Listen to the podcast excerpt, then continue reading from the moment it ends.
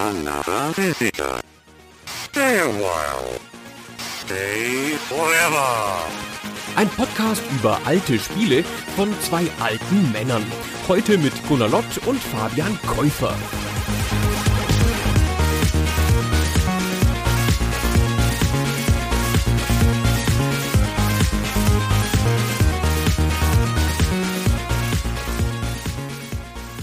Mensch, Fabian. Hallo Gunnar. Wir müssen mal über Metroid sprechen. Das ist richtig. Die Community hat sich das gewünscht, lieber Gunnar, für Folge 27 als erstes GameCube-Spiel, was wir in dieser Reihe hier besprechen wollen. Genau, wir sprechen nämlich über Metroid Prime auf dem GameCube und nicht, wie das vollkommen schlüssig gewesen wäre, zuerst mal über Super Metroid von 1991 auf dem Super Nintendo was so ein bisschen der Vorgänger ist und bis dahin der Höhepunkt der ruhmreichen Metroid-Serie, sondern wir fangen hier an wegen der Community und weil wir mal ein Gamecube-Spiel machen wollten. Wir haben nämlich noch nie ein Gamecube-Spiel gemacht, tragischerweise. Fairerweise muss man sagen, Super Metroid können wir immer noch mal besprechen und ich habe mit Christian mal Castlevania Symphony of the Night besprochen, was prinzipiell ein sehr ähnlicher Titel ist. Diese beiden Spiele werden ja häufig gerne in einem Atemzug genannt und Metroid Prime ist im Gegensatz dazu jetzt etwas interessanter, prinzipiell deswegen, weil es natürlich eine Sache gemacht hat. Es hat dieses Genre, dieses Subgenre der Action-Adventures, in dem es unterwegs ist, nämlich das sogenannte Metroidvania-Genre, in die dritte Dimension überführt. Und das ist natürlich eine ganz bemerkenswerte Leistung. Und wir werden heute erörtern, ob und wie gut das in dem Fall geklappt hat.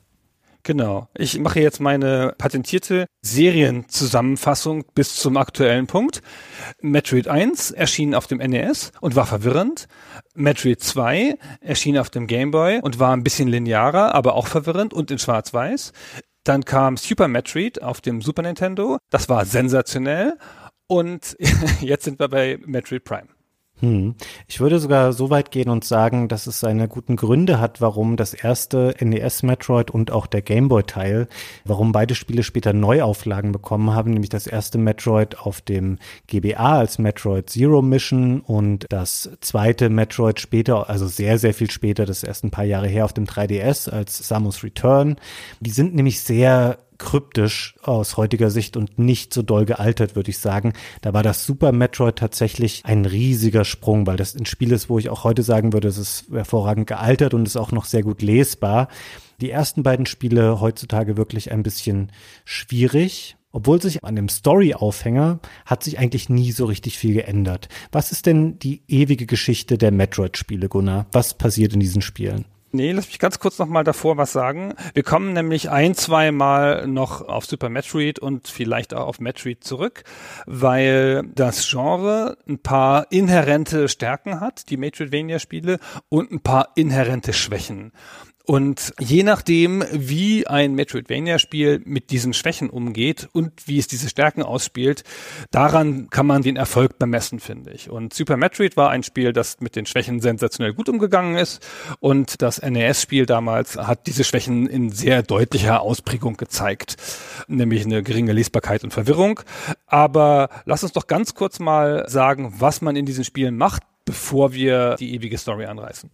Ja gut, ich dachte, die ewige Story kann man schnell abhandeln, weil sie im Grunde genommen auf einen Bierdeckel passt. Und ich glaube, zur Beschreibung des Metroidvania-Genres brauchen wir ein bisschen länger, aber ich fange einfach mal an. Ah nee, auch ein guter Punkt, dann fang du gerne mit der Story an. Ja, es ist eine Geschichte, dass eine Weltraum-Kopfgeldjägerin namens Samus Aran oder Samus Aran, je nachdem, wie man das aussprechen will, unterwegs ist in den Welten des Alls und sie ist in der Regel alleine unterwegs in diesen Spielen und muss sich einer außerirdischen Bedrohung stellen und wird im Zuge dessen meistens konfrontiert mit einer Alienrasse namens Metroid. Also der Name dieser Spielerei geht nicht auf die Hauptfigur oder sowas zurück, sondern er beschreibt diese meist feindselig gesonnene Alienrasse, mit der sie konfrontiert wird.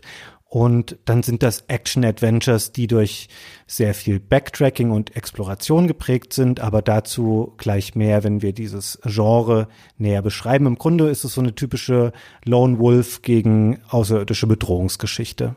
Genau. Das ist in all diesen Spielen gleich.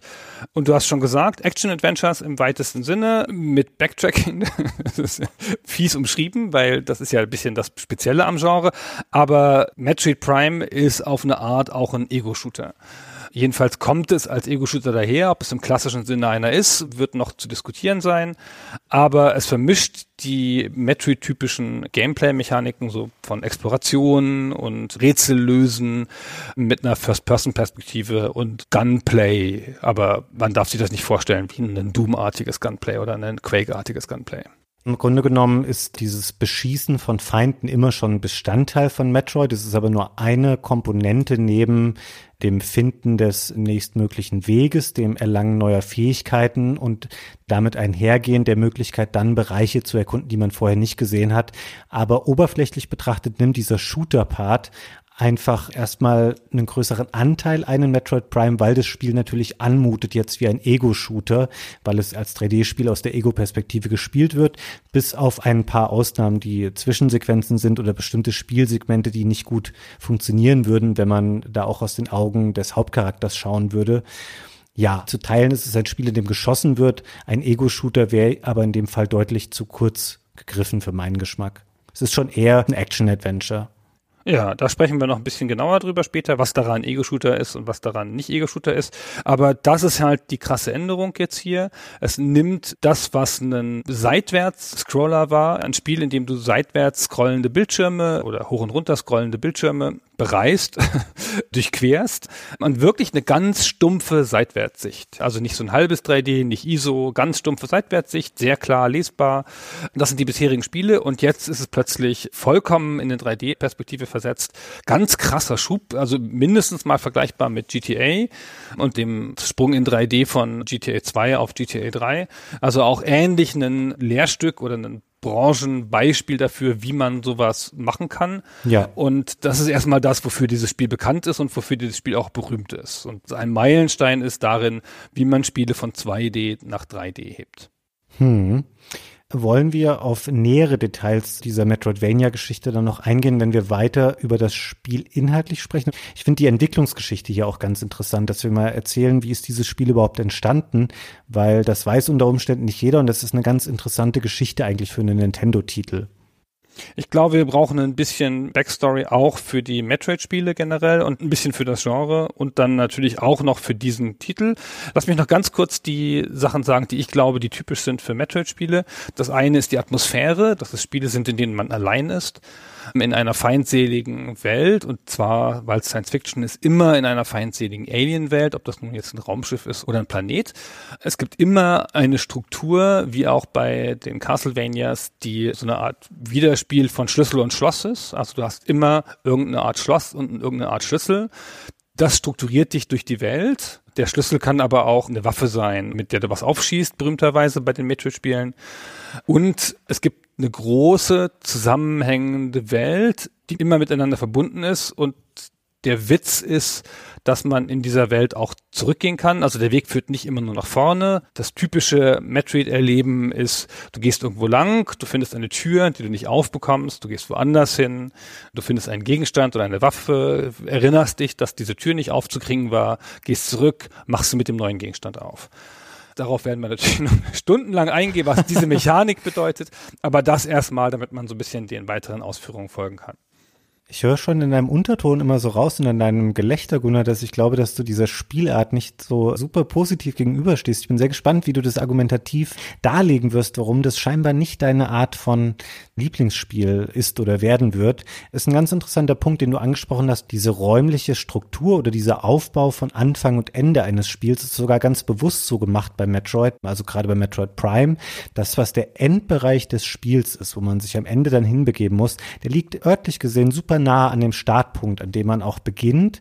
Dazwischen liegen ungefähr 15 bis, ich würde eher sogar fast sagen 20 oder ein bisschen mehr Stunden, in dem man all diese Schlüssel, die gar keine Schlüssel sind, wie du schon sagtest, es existieren tatsächlich keine realen Schlüssel in diesem Spiel, sondern es sind alles Fähigkeiten oder Waffen oder andere Ausrüstung, die man sammelt, um eben alle Hindernisse zu überwinden, dass man zu diesem Punkt gelangen kann, wo dann eben der Endteil des Spiels eingeläutet wird. Und das liegt vielleicht nur, ich weiß nicht, fünf G-Minuten innerhalb des Spiels vom Startpunkt entfernt. Und da muss man sich gleich drüber im Klaren sein, dass es kein klassisches Spiel. Startpunkt ist hier und 15 Stunden weiter rechts liegt dann der Endpunkt. So funktioniert das Spiel oder so funktioniert das Metroidvania-Genre an sich nicht. Genau, das Wichtige am Metroidvania-Genre, dass die Welt offen liegt und sich nach und nach erschließt durch neue Fähigkeiten. Aber du wolltest was zur Entstehungsgeschichte sagen. Kurz vorher wollte ich noch mal dran anknüpfen, weil du hast was Interessantes noch angesprochen, diesen Punkt der Isolation. Das ist was, was finde ich auch sehr Science-Fiction typisch ist. Da gibt es ja auch im Film klassische Beispiele. Finde das ganz interessant, dass das so ein Thema ist, was da immer eine große Rolle spielt. Und das wird hier auch ganz dramatisch auch in Metroid Prime wieder durchexerziert in einem Spiel und was zu einer Zeit erschienen ist, wo man ja durchaus eine Menge Mittel auch schon gehabt hätte, eine Story und eine Interaktion zwischen Charakteren und all diese Sachen ansprechend zu inszenieren, so dass sie auch mit dem Rest des Spiels audiovisuell standgehalten hätten oder hätten gleichziehen können. Aber man entscheidet sich hier bewusst dagegen und die Figur Samus ist wirklich das ganze Spiel über alleine unterwegs und versucht eine Lösung oder versucht einen Ausweg aus dem Dilemma zu finden, in das sie sich im Verlauf des Spiels bringt. Wir sollten das vielleicht einmal kurz sagen. Das ganze Spiel spielt auf einem Planeten tatsächlich mit verschiedenen Bereichen oder Biomen, der heißt Talon 4. Und es gibt auch einen kurzen Prolog vorher, der auf einer Fregatte spielt, die im All schwebt und dort ein Notsignal absendet.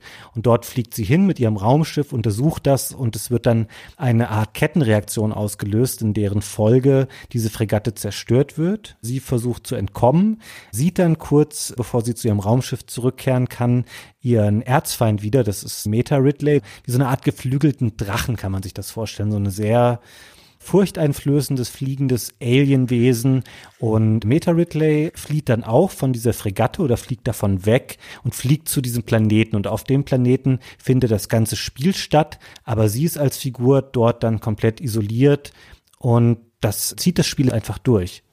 Das ist ja so ein bisschen das grundlegende Erbe seiner Serie. So hat Metroid schon angefangen und man sieht sehr schön in dem Gegner, der Ridley heißt. So heißt ja auch die Heldin bei Alien.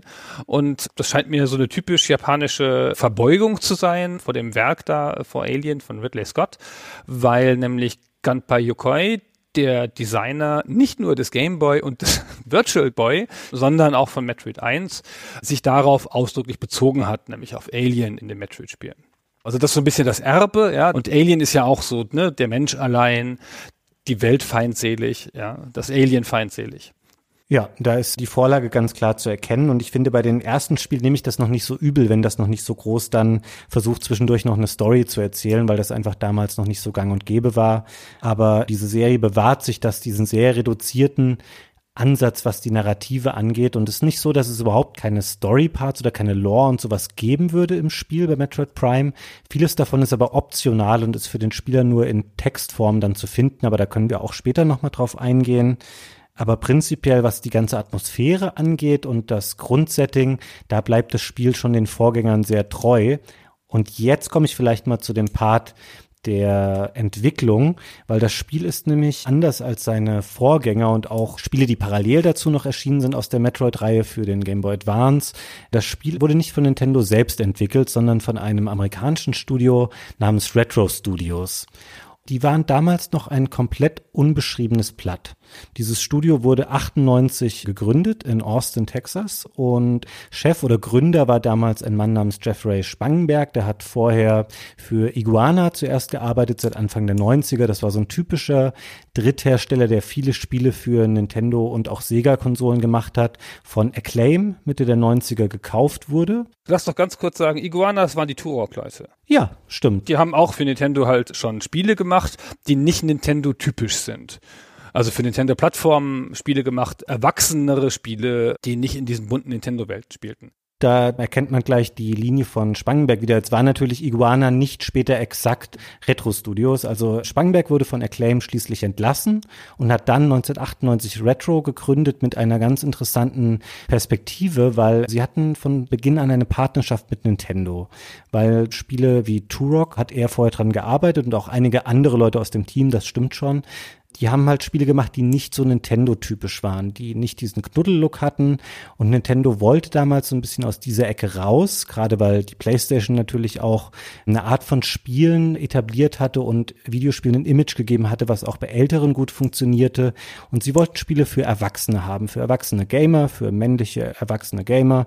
Und dann hat man sich von Retro erhofft, dass sie solche Spiele liefern würden. Das lief aber zuerst, und damit meine ich nicht die ersten Wochen, sondern durchaus die ersten Monate und Jahre, sehr, sehr schlecht. Ja, also es ist nicht ganz klar, aber es muss ein chaotisches Studio gewesen sein. Sie haben halt gleich vier Spiele gleichzeitig angefangen, was immer riskant ist, egal welche Größe man als Firma hat, weil am Ende geht es bei solchen Sachen natürlich auch um Aufmerksamkeit des Führungspersonals, um kreative Vision und sowas. Und wenn diese kreative Vision sehr geteilt ist, von den paar guten Leuten, die man vielleicht hat, dann ist das oft schwierig. Und die haben jetzt, wie gesagt, gleich mit vier angefangen. Das war auch alles ein Nintendo-Auftrag. Also er hat das Studio quasi für Nintendo oder mit Nintendo gegründet, der Spangenberg. Also es war schon von Anfang an diese Partnerschaft, wie du schon sagst. Und dann hat er halt massenhaft Leute eingestellt und halt diese vier Spiele gemacht. Und sind nicht richtig voran damit gekommen. Keins davon war gut genug. Nintendo hat mehrere abgelehnt. Eins davon haben sie sogar announced, ja, so ein Rollenspiel namens Ravenblade mit so Tieren als Helden. Aber Nintendo hat ihnen die Stange gehalten. Und weißt du, wer da gearbeitet hat? Jetzt mal außer dem Spangenberg? Steve Barcia. Und das wusste ich gar nicht. Das habe ich gelesen tatsächlich. Und irgendwas klingelte auch dabei. Aber du kannst mir sicherlich sagen, woher man den guten Mann näher kennt das ist total crazy. Steve Barcier hat Master of Orion gemacht. Oh ja, stimmt. Ach, shit, du hast recht. Ich habe das noch gelesen und habe gedacht, oh, wenn ich das Gunnar und Christian erzähle, finden sie es bestimmt ganz toll. Ich fand diesen Weg so komisch von einem Spiel wie Master of Orion, dann einige Jahre später, dass du dann bei einem Studio arbeitest, was irgendwie actionorientierte Konsolenspiele für Nintendo GameCube macht. Das fand ich einen komischen Weg, den er zurückgelegt hat. Also da sind auch Leute aus dem Need for Speed Team und sowas. Also es ist halt schon bunt gemischt mit Leuten aus der, was man heutzutage sagen würde, die AAA-Branche in Texas. Aber also Steve Barcia, der auf der einen Seite diese unfassbare Master of Orion Serie gemacht hat, also den ersten Teil, den er ganz alleine gemacht hat, der einer der Meilensteine auf dem PC ist und äh, dann noch, zumindest als Executive Producer, jetzt nicht als kreative Kraft, dann noch Metroid Prime auf der anderen Seite. Das war mindblowing. Ich hatte das nicht aktiv in meinem Wissensschatz, dass der Boss hier, hier dabei war. Das fand ich ganz schön lustig. Ich glaube, das kommt wahrscheinlich gar nicht so häufig vor, dass Leute so extrem weit auseinanderliegende Spiele in ihrem Portfolio haben, auf die sie später mal zurückblicken können und sagen, dass sie da eine ganz entscheidende Rolle dran gespielt haben. Das ist schon eine enorme Kluft, die da besteht zwischen den beiden Titeln.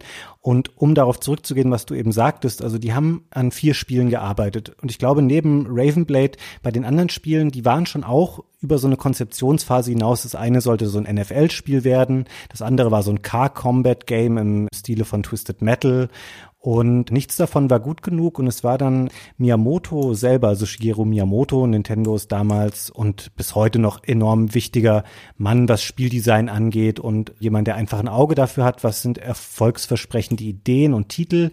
Der hat nun einem Spiel vor Ort Potenzial gesehen. Das war ein Action-Adventure, was noch namenlos war und das hatte zumindest ein Grundgerüst, wo er sagte, ja, damit kann man ein Spiel machen, das funktioniert. Macht das mal gleich für den GameCube. Der Laden existiert ja schon, da war das Nintendo 64 noch aktuell, aber der Fokus wurde relativ schnell dann in Richtung GameCube umgeschiftet und der sagte dann, daraus könnt ihr was machen. Und das Vertrauen in Retro muss wahnsinnig groß gewesen sein, trotz der Fehlschläge, die sie mit den anderen Spielen offensichtlich in petto hatten, weil Nintendo dann gesagt hat, ihr dürft dafür die Metroid-Marke haben. Und das finde ich ganz kurios, weil Metroid war eine Serie, die anders als ein Zelda oder als ein Super Mario, da existierten noch keine Blaupausen dafür, wie sowas in 3D funktioniert. Es gab auf dem N64 Mario 64, es gab Ocarina of Time und Majora's Mask in der Zelda-Reihe und man hat es geschafft, diese Spiele aus der 2D-Ära zu überführen in hervorragende Meilensteine der Spielegeschichte im 3D-Bereich, aber Metroid eben nicht. Und dann gibst du diese Marke einem Studio, was noch so ein unbeschriebenes Blatt ist. Klar, die Leute hatten teilweise schon Sachen gemacht, aber nicht in der Konstellation gemeinsam. Und es deutete auch nichts unbedingt darauf hin, dass diese Leute ein Spiel abliefern würden, was dem Namen Metroid und den Erwartungen, die enorm waren der Fans, gerecht werden würde es ist mir nicht ganz begreiflich. Also je nachdem, wen man fragt, wird die Geschichte ein bisschen unterschiedlich erzählt. Also manchmal ist es auch Shigeru Miyamoto selber, der das sofort vorschlägt dass das die Metroid-Serie oder die Metroid-Franchise werden soll. Manchmal hört man, dass sie halt schon ein einigermaßen sichtbares Spiel hatten. In anderen Geschichten klingt es so, als hätten sie nur eine Engine gehabt und es sei alles Miyamotos Idee gewesen, ne, mit dieser 3D-Engine Metroid zu machen. Ich glaube, es hat was damit zu tun, dass sie schon das Gefühl hatten, dass man Metroid mal wiederbeleben muss, gerade auf einer neuen Plattform und dass Metroid eine ihrer wenigen erwachsenen Serien ist und auch eine ihrer wenigen westlichen Serien, weil Metroid war schon immer im Westen erfolgreicher als in Japan und das war ihre einzige Serie, die im Westen erfolgreicher war als in Japan. Ja, Nintendo ist ja logischerweise ein Gigant in Japan und ein minimal kleinerer Gigant im Westen. Aber die Metroid-Serie war schon immer stark im Westen. Und dann war es irgendwie auch naheliegender, das vielleicht doch einem amerikanischen Studio zu geben, wenn man nun schon eins gekauft hat und nicht so richtig weiß, was man mit dem machen muss. Und eine Sache, die sie machen, sieht so ein bisschen gut aus. Jetzt kommt, jetzt guckt euch das mal an. Und Nintendo hat ja auch dann Angst vor der eigenen Courage gekriegt. war sehr nervös und hat dann ja auch gleichzeitig noch ein anderes Spiel rausgemacht zum gleichen Zeitpunkt. Sicherheitshalber, damit es nicht schief geht. Ja. Wenigstens eins Erfolg hat, nämlich Metroid Fusion auf dem Game Boy. Also so ganz sicher waren sie sich wohl nicht. Und es war auch, also ich kann mich jetzt nur noch dunkel erinnern, das kam raus, als ich bei der GamePro war. Aber es gab, bevor man Gameplay davon gesehen hat, eine ziemliche Skepsis gegenüber dem Spiel, wo man halt dachte, boah, ey, jetzt machen die einen Ego-Shooter, die Nintendos. Na, das können sie ja mal, wa? Das ist ja genau ihre Stärke. Das wird jetzt so ein Sci-Fi beschissener typischer Shooter, wie man sie halt zu der Zeit gerade so gemacht hat. Und das machen sie für die Armees, weißt du? Ja, irgend so ein Scheiß. Ja, ich würde dir zu Teilen zustimmen. Also sie hatten als Backup eben noch dieses GBA-Spiel in der Hand. Das war allerdings deutlich kleiner vom ganzen Scope und von den Ambitionen her. Das war im Grunde genommen ein sehr gutes Spiel oder ist ein sehr gutes Spiel, aber es ist eher so eine Fortsetzung davon, wie man sich ein Super Metroid eben in 2D jetzt auf einem moderneren Gameboy vorstellen konnte. Also da steckte in Sachen Innovationen eigentlich gar nichts drin. Es war kein sehr mutiges oder umwerfend, neuartiges Spiel. Und das Vertrauen in Retro muss schon so groß gewesen sein, dass sie zumindest auch gesagt haben, hey, ihr werdet jetzt ein First-Party-Studio. Das haben sie nämlich schon Anfang 2002 gemacht. Und das Spiel erschien dann erst im November 2002. Zum Ende hin übrigens rächte sich dann die ganze komplizierte Vorgeschichte oder auch die schwierigen Jahre, die Retro zuvor durchlebt hat, weil es muss wahnsinniger Crunch geherrscht haben. Also ich habe Berichte darüber gelesen, dass die Leute teilweise 80 bis 100 Stunden in der Woche Arbeiten mussten, um überhaupt dieses Spiel bis zu dem angepeilten Termin rausbringen zu können. Weil natürlich, wie so oft, wenn wir hier über alte Konsolenspiele sprechen, Nintendo hat einen wahnsinnig hohen Anspruch daran, Spiele möglichst fehlerfrei auszuliefern. Das ist einfach so eine gewisse Qualität, die Nintendo auch immer gewährleisten will in ihren Spielen, eigentlich fast mehr oder weniger bis heute kann man sagen. Und damals gab es eben noch keine Möglichkeit, Spiele im Nachhinein zu patchen. Heute würde Metroid Prime wahrscheinlich in einer ganz anderen Form auf den Markt kommen, wenn es von einem Studio wäre, dessen erstes Spiel das gerade ist. Damals mussten die einfach leiden bis zum Ende, um dieses Spiel so rauszubringen, dass Nintendo gesagt hat. So entspricht es unseren Anforderungen. Und ja, ich kann mir echt nur vage vorstellen, wie schwierig das war, eben weil es auch keine Blaupause für dieses Spiel gab, nach der sie hätten arbeiten können. Und es muss unglaublich, unglaublich spannend gewesen sein, dieser Entwicklungsprozess. Aber dann, als es rauskam, waren ja sofort alle kritischen Stimmen beruhigt, sowohl was die üblichen Kritiker und Tester und Medien angeht, als auch die Fans, weil das Spiel einfach wahnsinnig gut angekommen ist, als es dann erschien im November 2002. Ja, ein Wunder der modernen Welt zu dem Zeitpunkt. Völlig überraschend in seiner Superqualität. Also, dass es gut werden würde, hatte man dann logischerweise schon geahnt, kurz vorher. Es wird ja dann doch mal gezeigt, so ein Spiel. Aber wie gut es aussah, wie gut es funktioniert hat und wie sensationell es diesen Sprung ins 3D geschafft hat, weil man spielt das ja dann durch mit so einer Kenntnis der alten Teile, die man ja liebt und gut findet.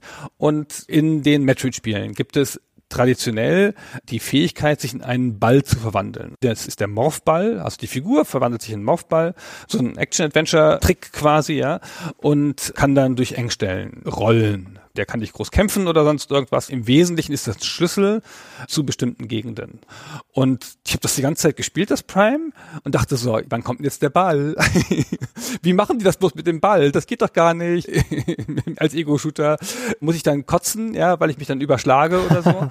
und irgendwann kriegst du halt den Ball und dann erkennst du so, dass es Gegenden gibt, die für diesen Ball gebaut sind in 3D, wo du so denkst so, guck mal, das sieht aus wie eine Halfpipe hier wie abgefahren. Wenn ich jetzt ein Ball wäre, dann könnte ich auf dieser Halfpipe so hoch und hoch und hoch und dann darüber springen. Wäre das mal geil. Und das war so ein toller Moment, diese Halfpipe zu sehen. Es sieht natürlich nicht aus wie eine Halfpipe, es ist einfach eine Stelle der Levelarchitektur in den Ruinen, wo du so denkst so, boah, waren die clever. Ja, ist das cool. Und das war so ein Spielejournalisten-Moment, ja, das war ganz schön super. Nur vergleichbar in der Qualität mit GTA 3. Hm. Und du hast ja jetzt noch gar nicht gesagt, was dann passiert, wenn man sich in den Ball verwandelt, weil dann gibt das Spiel ja seine Ego-Perspektive auf. So ohne dass man das richtig merken würde oder dass es sich in irgendeiner Form wie eine Disruption anfühlen würde, zoomt das Spiel dann einfach raus und man sieht diesen Ball von außen und steuert ihn dann quasi direkt als Kugel durch diese Welten und sobald man sich aus der Ballform wieder zurückverwandelt, fliegt die Kamera wieder in den Helm von Samus zurück und man steuert aus der Ego-Perspektive weiter. Und das Ganze funktioniert sehr, sehr viel besser, als man sich das anhand meiner Beschreibung jetzt vorstellen könnte. Und es ist erstaunlich, wie gut sie das umgesetzt haben, weil wie du schon sagtest, diese Ballpassagen aus der Ego-Perspektive, das wäre unmöglich gewesen, das umzusetzen, weil du natürlich für den Spieler vollkommen die Orientierung zerstörst in dem Moment. Das haben sie sensationell gut gemacht. Und man hat am Anfang, weil du sagtest, du hast darauf gewartet, man kann das, glaube ich, schon ganz am Anfang des Spiels einmal kurz machen, weil das Spiel nutzt auch wieder so einen typischen Metroidvania-Mechanismus, den ich aus heutiger Sicht, würde ich sagen, relativ ausgelutscht finde. Während man auf dieser Fregatte unterwegs ist, in diesem Prolog, hat man ja schon eine Menge der Fähigkeiten und Skills, die man später im Spiel dann wieder haben wird und dann werden sie einem weggenommen. Ach stimmt, du kriegst es kurz gezeigt vorher, das stimmt, das hatte ich vergessen, ja genau. Ja, es ist so eine halbgare Begründung dafür, es gibt dann im Rahmen dieser Explosion einen Kurzschluss und dadurch verliert sie all ihre Fähigkeiten, weil ihr toller Kampfanzug beschädigt wird, in dem sie steckt. Sie hat ja quasi so eine grundlegend goldfarbene Rüstung an, so ähnlich wie der Anzug des Master Chief, nur in einer anderen Farbe dann verliert man eben all diese Fähigkeiten und die glaubt man sich dann nach und nach über das Spiel wieder zusammen damit sie dann eben diese Schlüssel darstellen, die du vorhin schon mal erwähnt hast, die einem es ermöglichen, zum Beispiel eben, wenn man lernt, wieder der Morphball zu werden. Das passiert relativ schnell im Spiel, dass man über diese Halfpipes rollen kann und eben in kleine Tunnel rein, wo man ansonsten als Spielfigur nicht durchpassen würde. Das Spiel fängt erstmal an wie Super Metroid mit einem Level, außerhalb der World Map, also außer dem, was später das Spiel ist. Das ist so eine Art Eingewöhnungslevel. Das ist das Piratenschiff. Das ist Prolog und Tutorial und, wie du es eben angedeutet hast, ein Versprechen. Ein Versprechen dessen, was du noch können wirst. Du bist same as Aaron im Vollbesitz ihrer Kräfte, im Vollbesitz ihrer Fähigkeiten.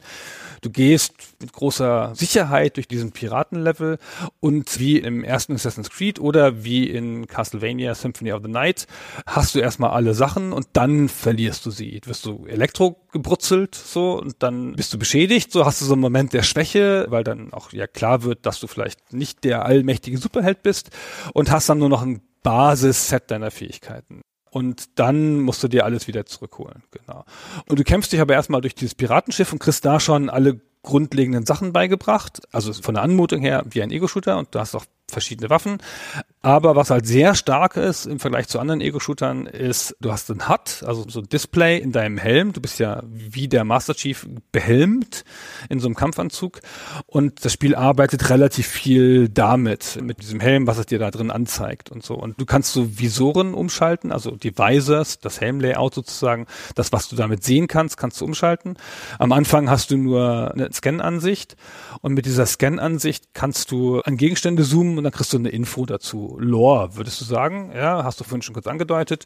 Manchmal hat es was Erzählendes. In der Regel ist es einfach eine Info über ein technisches Gerät oder einen Monstertypus oder sonst irgendwas. Und diese Sachen hast du am Anfang nur. Dann gehst du so durch die Welt, triffst einen großen Gegner und besiegst den und siehst dann deinen Erzfeind Ridley oder in diesem Spiel ist es die Form von Meta Ridley wegfliegen und folgst ihm, obwohl du beschädigt bist. Ja. Dann landest du auf Talon 4, das ist der Planet, der der Schauplatz ist.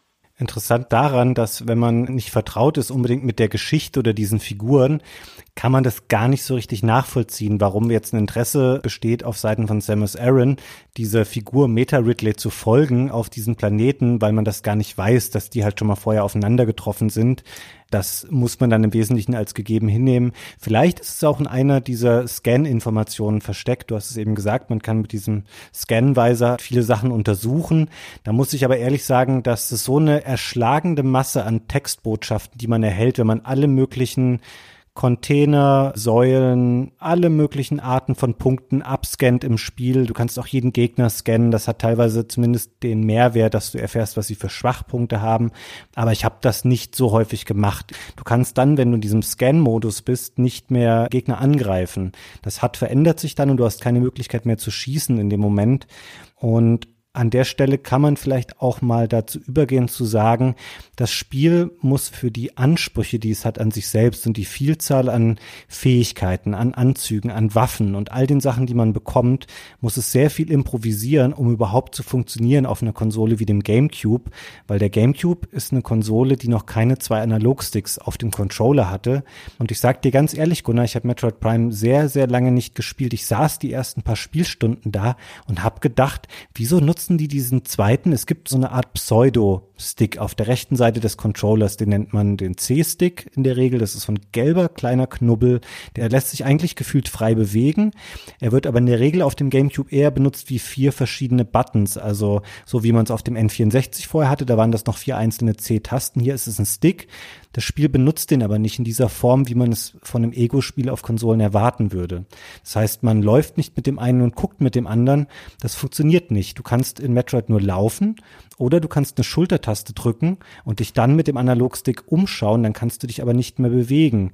Und ich habe mich wirklich lange gefragt, warum das so ist, weil es dauert ja auch eine ganze Menge an Stunden, bis überhaupt mal weitere Waffen eingeführt werden, dann ist nämlich der C-Stick dafür da, um zwischen diesen Waffensystemen umzuschalten. Und davor, meine Herren, muss man sich ganz schön umgewöhnen, wie sich das Spiel eigentlich spielt, weil es nutzt, so ähnlich wie Zelda in 3D, so ein Lock-on-System für alle Sachen, ob das Scannen ist, ob das das Anvisieren von Gegnern ist. Ohne dieses System würde das ganze Spiel einfach komplett nicht funktionieren. ja, ja, das ist wahr. Ich finde, wenn man das Tutorial spielt und dann das Spiel beginnt, dann hat man ein ganz okayes Gefühl dafür, wie das funktioniert. Das Spiel biegt einem das sehr behutsam bei. Wenn du dann weggehst, zwei Tage nicht spielst, dann weißt du nichts mehr. also ich war jedes Mal zwischen meinen Spielsessions wie Gehirn gelöscht. Ich hatte das ganze Level-Layout vergessen, ich musste mir alles mühsam nochmal angucken und vor allen Dingen hatte ich die gesamte Steuerung vergessen. Ich finde, die ist nicht sehr intuitiv, die ist sehr speziell, weil Metroid ja auch ein spezielles Spiel ist. Wenn man heutzutage Ego-Shooter spielt auf der Konsole oder kurz danach, weil ja auch Halo und die Spiele diese typische zwei Analog-Stick-Steuerung eingebracht haben, wo man mit dem linken läuft und mit dem rechten guckt, das hat es halt nicht. Sieht aber so aus wie so ein Ego-Shooter und man hat immer das Gefühl, man möchte es gerne so steuern, ja, aber es hat ja weder die Sticks dafür auf dem Pad, noch ist das Spiel dafür ausgelegt. Also es fühlt sich deswegen auch ganz anders an und du hast auch eine ganz andere Art der Bewegung durch die Level. Und das ist was, das damals, wenn mich meine Erinnerung nicht trügt, mir nicht ganz unlogisch kam. Ist auch nicht so weit weg davon, wie es GoldenEye macht oder so. Aber ist jetzt sehr unterschiedlich aus heutiger Sicht. Hm. Ich sag mal, bei GoldenEye war natürlich noch eine andere Zeit. Wir waren hier noch auf dem N64, wo du halt eh nur den einen Stick hattest und das eher auch noch gebräuchlich war. Und die Art und Weise, wie Metroid funktioniert, gerade auch in Feuergefechten, dass du eben bei quasi jedem Gegner den anvisierst, dann kannst du quasi strafen und kannst die Gegner so umkreisen und egal, ob der dann wegfliegt oder auf dich zuspringt oder was auch immer, du behältst den einfach anvisiert. Und das macht für mich schon ein bisschen klar, dass wir hier keinen klassischen Ego-Shooter vor uns haben, weil es eben nicht so sehr auf dieses Talent unbedingt beim Zielen ankommt. Du behältst den Gegner einfach im Visier. Natürlich haben Konsolenshooter auch heutzutage so ein leichtes Springen des Cursors, wenn du auf den Gegner zielst, dass es so ganz minimal dann nochmal hinspringt und genauer zielt. Aber hier ist es wirklich so, dass du einfach diesen Button drückst, das ist die linke Schultertaste und dann kann der Gegner auch, weiß ich nicht, 20 Zentimeter entfernt sein, also auf deinem Fernseher. Du kannst in eine komplett andere Richtung gucken. Der visiert einfach dann einen Feind an, der ungefähr in dieser Richtung liegt und hält den auch anvisiert und du triffst dann einfach. Deswegen fragt das Spiel auch keine klassischen Ego-Shooter-Skills unbedingt ab. Es geht eher darum dann, dass man durch Bewegen und Springen zur Seite ausweicht und dass man weiß, okay, dafür ist diese Waffe besonders geeignet oder dieses Equipment ist besonders gut, um diesen Gegner zu besiegen, aber nicht so sehr, um dieses Talent sehr gut zielen zu können. Das spielt hier eine sehr untergeordnete Rolle, meiner Meinung nach. Ja, volle Kanne. Es gibt kein klassisches Gunplay, wie man das so aus anderen Spielen kennt. Es geht nicht ums Zielen, also schon auch ein bisschen ums Zielen, aber eigentlich nicht ums Zielen. Und es geht nicht wirklich ums Schießen. Es geht um Bewegung, es geht um die Wahl der Waffen, es geht um die Wahl der Visors. Metroid ist viel mehr ein Werkzeugspiel, würde ich sagen, oder vielleicht ein Bewegungsspiel, als dass es ein Shooter-Spiel ist. Und damit ist es auch wieder ganz bei sich, ja, es ist ganz bei sich im Sinne seiner Serie, weil in den früheren Serienteilen wird ja auch viel geschossen, aber auch da kommt es nur darauf an, dass du die Gegner ausguckst, dass du dich richtig zu ihnen stellst und nicht aufs Zielen, logischerweise in so einem 2D-Spiel, ja, wo der Schuss eh immer in gerader Linie über den Bildschirm geht. Und das übernimmt das einfach. Das übernimmt diese Art von Prioritätensetzung, möchte ich mal sagen, aus dem 2D, übernimmt es ins 3D und allein das ist schon ganz schön clever, finde ich. Ja, sie haben der Versuchung widerstanden, jetzt hier typische Shooter-Mechaniken reinzutun. Ob das jetzt eine Versuchung war, ist eine Interpretation, ja, aber sie haben es jedenfalls nicht gemacht, sondern sind sich da sehr treu geblieben in ihrem Blick auf die Serie. Ja, dafür, dass das jetzt ein amerikanisches Studio ist, die vorher noch nie ein Spiel zusammen gemacht haben, die noch nie ein Metroid-Spiel gemacht haben, finde ich, haben sie ein super Gespür dafür gehabt, was ein Metroid-Spiel ausmacht. Hm. Und sie hätten sich das so leicht machen können, indem sie einen Ego-Shooter daraus gemacht hätten, weil was sie nämlich auch machen mussten, zwangsläufig, ist eine komplette Umstrukturierung der Art und Weise, wie die Welt aufgebaut ist, weil in den 2D-Vorgängern, würde ich sagen, war die horizontale Bewegung genauso wichtig wie die vertikale Bewegung. Es gab ganz viele Tunnels, die von oben nach unten erkundet werden mussten, wo man hochgesprungen ist, weil es ist in einem 2D-Spiel, also bleiben wir jetzt mal bei Super Metroid,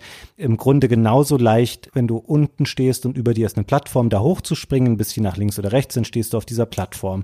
Das ist genauso leicht wie einen Sprung nach links oder rechts zu machen in einem 3D-Spiel, aber überhaupt nicht.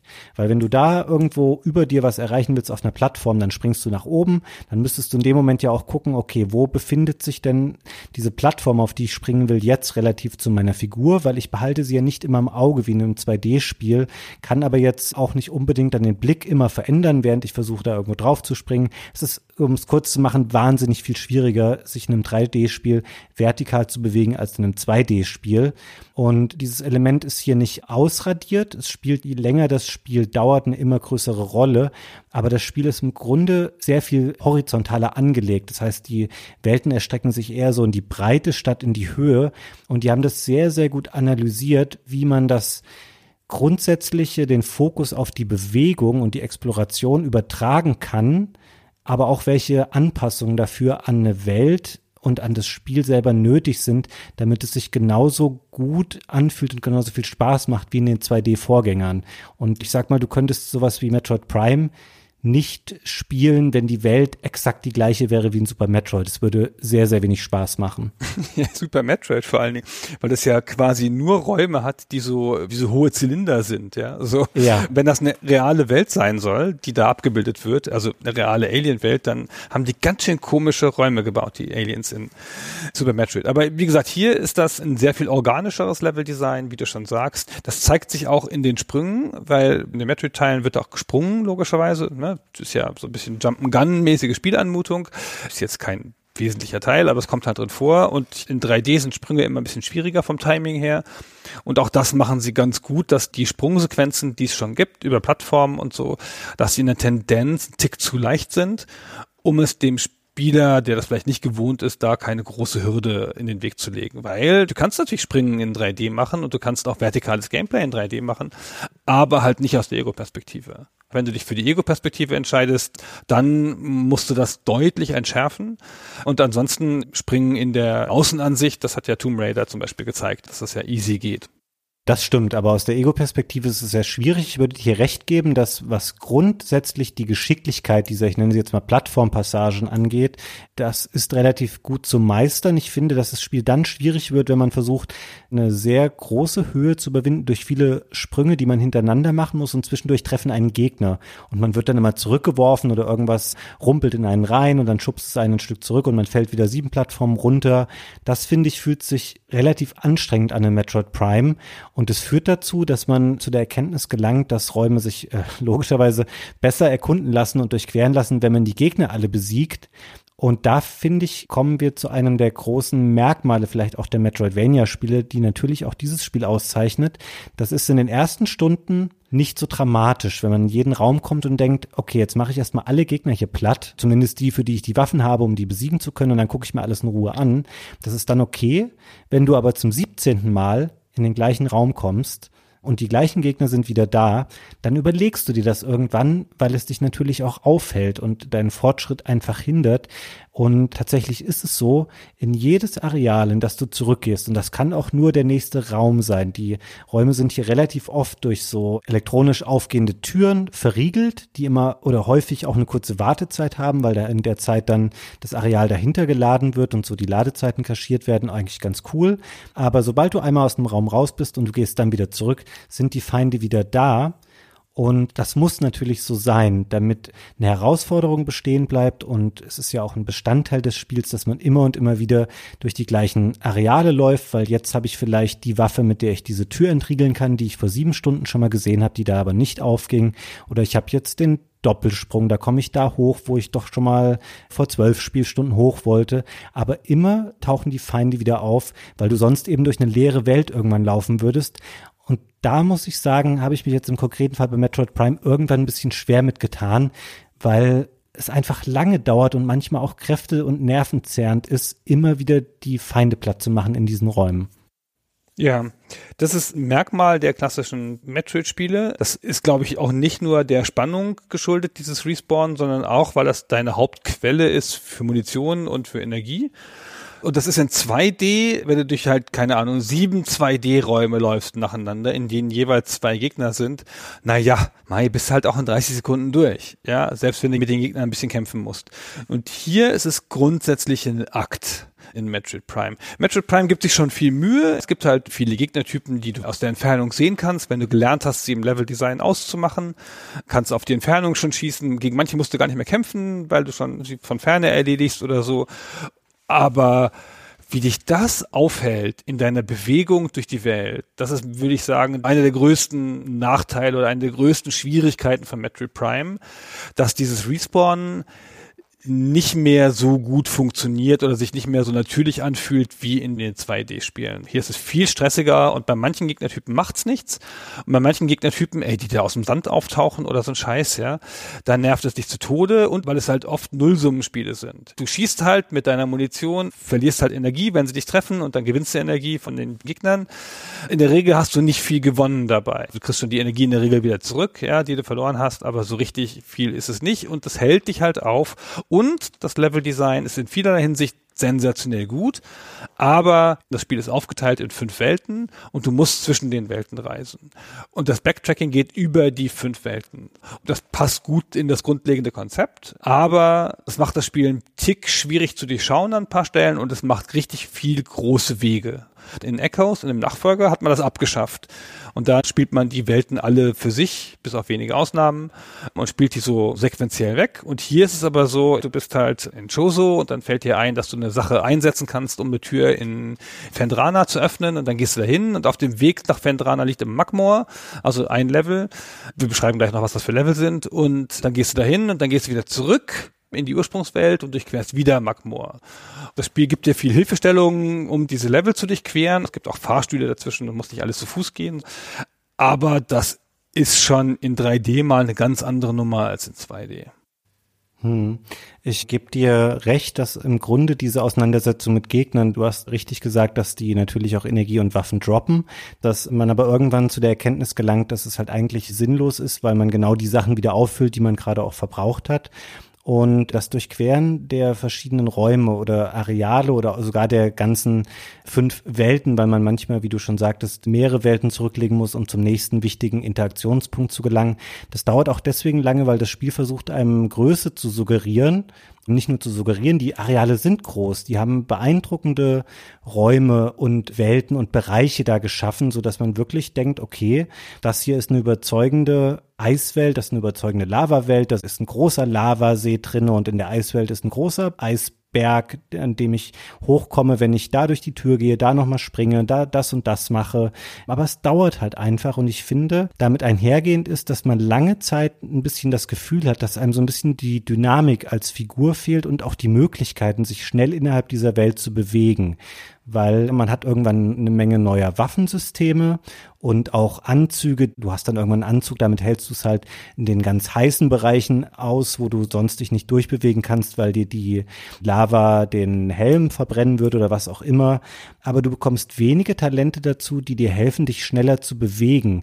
Und das hat mich aus heutiger Sicht auch ein bisschen irritiert. Die grundlegende Spielgeschwindigkeit ist relativ langsam Und klar, als Ball ist man ein bisschen schneller unterwegs. Das ist aber nur für bestimmte Passagen geeignet, weil man sich auch nur rudimentär verteidigen kann. Dann hast du irgendwann den Doppelsprung, der ist halt dafür da, dass du auch wieder höher gelegene Areale bereisen kannst. Und du kannst ein paar Plattformen auslassen, die du vorher noch einzeln hättest überspringen müssen. Aber dann kommt im Grunde genommen nur noch irgendwann dieser Grappling Hook ins Spiel, ich stehe ja total auf solche Greifhaken, mit denen man sich an irgendwas schwingen kann. Das diktiert das Spiel aber auch ganz doll. Es gibt nur bestimmte Räume, da zeigt es dir durch Markierungen an der Decke an. Hier kannst du dich einhaken, dann kannst du dich darüber schwingen und dann auf der anderen Seite wieder absetzen. Das ist aber nicht so, dass du dann auf einmal dich durch alle Räume durchschwingen kannst. Und ich finde, teilweise nimmt es fast ein bisschen absurde Züge an in diesem Spiel. Zum Beispiel war ich echt irritiert, weil ich mich daran nicht mehr erinnern konnte, wie komisch die Fortbewegung unter Wasser im Spiel funktioniert. Weil weil es gibt relativ viele Areale, in denen es mal kleinere, mal größere Bereiche unter Wasser gibt. Und Samus Aran kann aber nicht klassisch schwimmen. Sie kann sich nur ganz normal bewegen, wie zu Lande. Also sie ertrinkt auch nicht oder so, wie das in vielen Spielen, gerade auch in Metroidvanias wäre, dass man erst einen Skill braucht, um unter Wasser sich fortbewegen zu können. Das ist hier nicht so. Aber du stapfst halt einfach wie so ein Roboter auf dem Grund des jeweiligen Beckens oder Sees oder was auch immer rum, bist noch mal langsamer und kannst noch viel schlechter springen. Da findest du später dann einen Anzug für den Gravity Suit, der hebt das auf. Das einzige, was er quasi macht, ist, dass du dich genauso bewegen kannst wie zu Lande und auch nicht sagen kannst, ich kann mich jetzt frei durch das Wasser schwimmen bewegen, sondern nach wie vor kannst du nur aus Wasserbecken kommen, wenn du irgendwie einen Aufgang findest oder Plattformen, über die du hochspringen kannst. Und das ist ein bisschen mühsam irgendwie. Und es ist ein Mittel der Strukturierung und der Fortschrittsgestaltung, aber es ist so ein bisschen absurd, wie machtlos sich diese Figur teilweise bewegt, obwohl sie natürlich so viele tolle Talente und Fähigkeiten und Waffen einsammelt und so eine starke Spielfigur sein soll. Manchmal fühlst du dich echt wie so der Typ im großen Blecheimer, der so ganz träge und langsam sich nur durch diese Welt bewegen kann. Sehr, sehr schön. Ja, du lachst. Ja, es ist ein guter Punkt, der Blecheimer. Ist mir nicht so aufgefallen, interessanterweise, weil ich mich in dem Spiel eh super langsam bewege. Also weil ich super sorgfältig die Räume angehe, weil ich erstmal auf alles schieße, was ich sehen kann, weil ich schon wieder vergessen habe, wo ich bin und mir nochmal dreimal im Durchqueren des Raums die Karte aufmache. Kommen wir gleich noch ein bisschen zu, was die Karte bedeutet und so. Oh ja. Aber ich habe mich eh sehr langsam bewegt, mit großer Ruhe und mir ist das nicht so aufgefallen, aber ich finde, das ist eine echt gute Beobachtung, das stimmt. Also da gibt es massenhaft Wesen und Gegner, die sich viel besser bewegen können als du und du bist eher mit der langsamste. Diese Dynamik, die ein Ego-Shooter oder auch viele Action Adventures haben, die hat dieses Spiel nicht. Und du bist auch ziemlich an den Boden gefesselt, so bis auf die besonderen Sachen. Und man darf auch nicht vergessen, wenn du was Tolles machen kannst, du musst immer irgendwas umschalten. Es ist ein Spiel, in dem viel umgeschaltet wird, um eine andere Sache einzusetzen. Aber ich würde gerne noch mal ganz kurz ein bisschen zurückgehen auf diesen grundlegenden Aufbau der Welt, weil man daran noch mal ganz gut zeigen kann, wie diese Spiele oder insbesondere dieses Spiel funktioniert. Und dann kommen wir, glaube ich, ganz natürlich zur Karte, über die ich gerne noch ein bisschen reden würde. Also, du bist gelandet auf Talon 4. Das ist das seit feindlicher Planet und du weißt nicht so richtig, was du hier sollst, aber hier Meta Ridley war hier und du hast jetzt so diesen vagen Auftrag, dich durch diese Welt zu kämpfen. Das Spiel hat so eine Art Hintsystem und gibt dir immer so ein paar Schritte, wo du jetzt hin musst, so. Aber du hast nicht so eine richtig starke Connection, es zieht dich nichts, es hat keine starke Narration, du bist in dieser feindseligen Welt und erforscht die einfach. Die Welt ist eingeteilt in fünf Unterwelten, das ist die Overworld, die ist würde man sagen, grün. Die ist feucht und bewachsen. Dann gibt es die Chosen Ruins, die sind gelb. Das sind so Ruinen, braune Ruinen mit staubiger Wüste drumrum. Dann gibt es die Magmor Caverns, die sind rot, Höhlen mit Lava drin.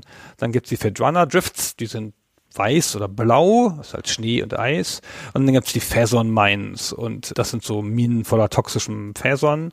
Das ist so ein Mineral, die sind grau bis blau. Ich habe das mit Absicht jetzt so prominent gesagt, diese Farben, weil die alle einen sehr distinktiven Look haben. Ein bisschen klischeeig, ja, so typische Videospielwelten, aber auch nicht zu klischeeig, finde ich. Sind schon irgendwie alle ganz cool und man weiß in diesen Welten, das ist ganz wichtig für so ein Spiel, wo es viel um Orientierung geht man guckt nur auf den Bildschirm und weiß, in welcher Welt man ist. Ja, selbst wenn man mit einem Auge zuguckt und ein bisschen von unten, sieht schon an der Farbe des Bildschirms, wo man ist. Die sind halt gegeneinander angeordnet und mit Fahrstühlen verbunden. Und man bewegt sich jetzt durch diese Welten, erforscht die nach und nach und muss dann aber auch wieder viel zwischen den Welten zurück. Weil das ist nämlich das Spiel, Metroidvanias, das ist ein Explorationsspiel voller kleiner Aufgaben. Die Aufgaben sind mal Kämpfen und mal Rätsel und eine der Hauptaufgaben in diesem Spiel ist es, in der Welt Bescheid zu wissen. Das ist ein interessanter Aspekt dieser Spiele, weil du kriegst halt periodisch neue Items und wenn du ein neues Item kriegst, dann hast du nicht dieses Ego-Shooter-Gefühl von, boah, jetzt habe ich einen Raketenwerfer. Hoffentlich kommen jetzt gleich Monster, sondern du hast dieses Gefühl so, oh, ich habe einen Raketenwerfer. Welche Tür kann ich damit aufmachen? Jedes neue Item bringt dich in so eine Überlegung, in so eine Rückschau. Habe ich irgendwo notiert? Habe ich irgendwo auf der Karte markiert? Habe ich irgendwo eine Idee, wo ich das anwenden kann? Es gibt 17 von diesen Items, wenn man alles zusammenrechnet, Waffen und Visors und so.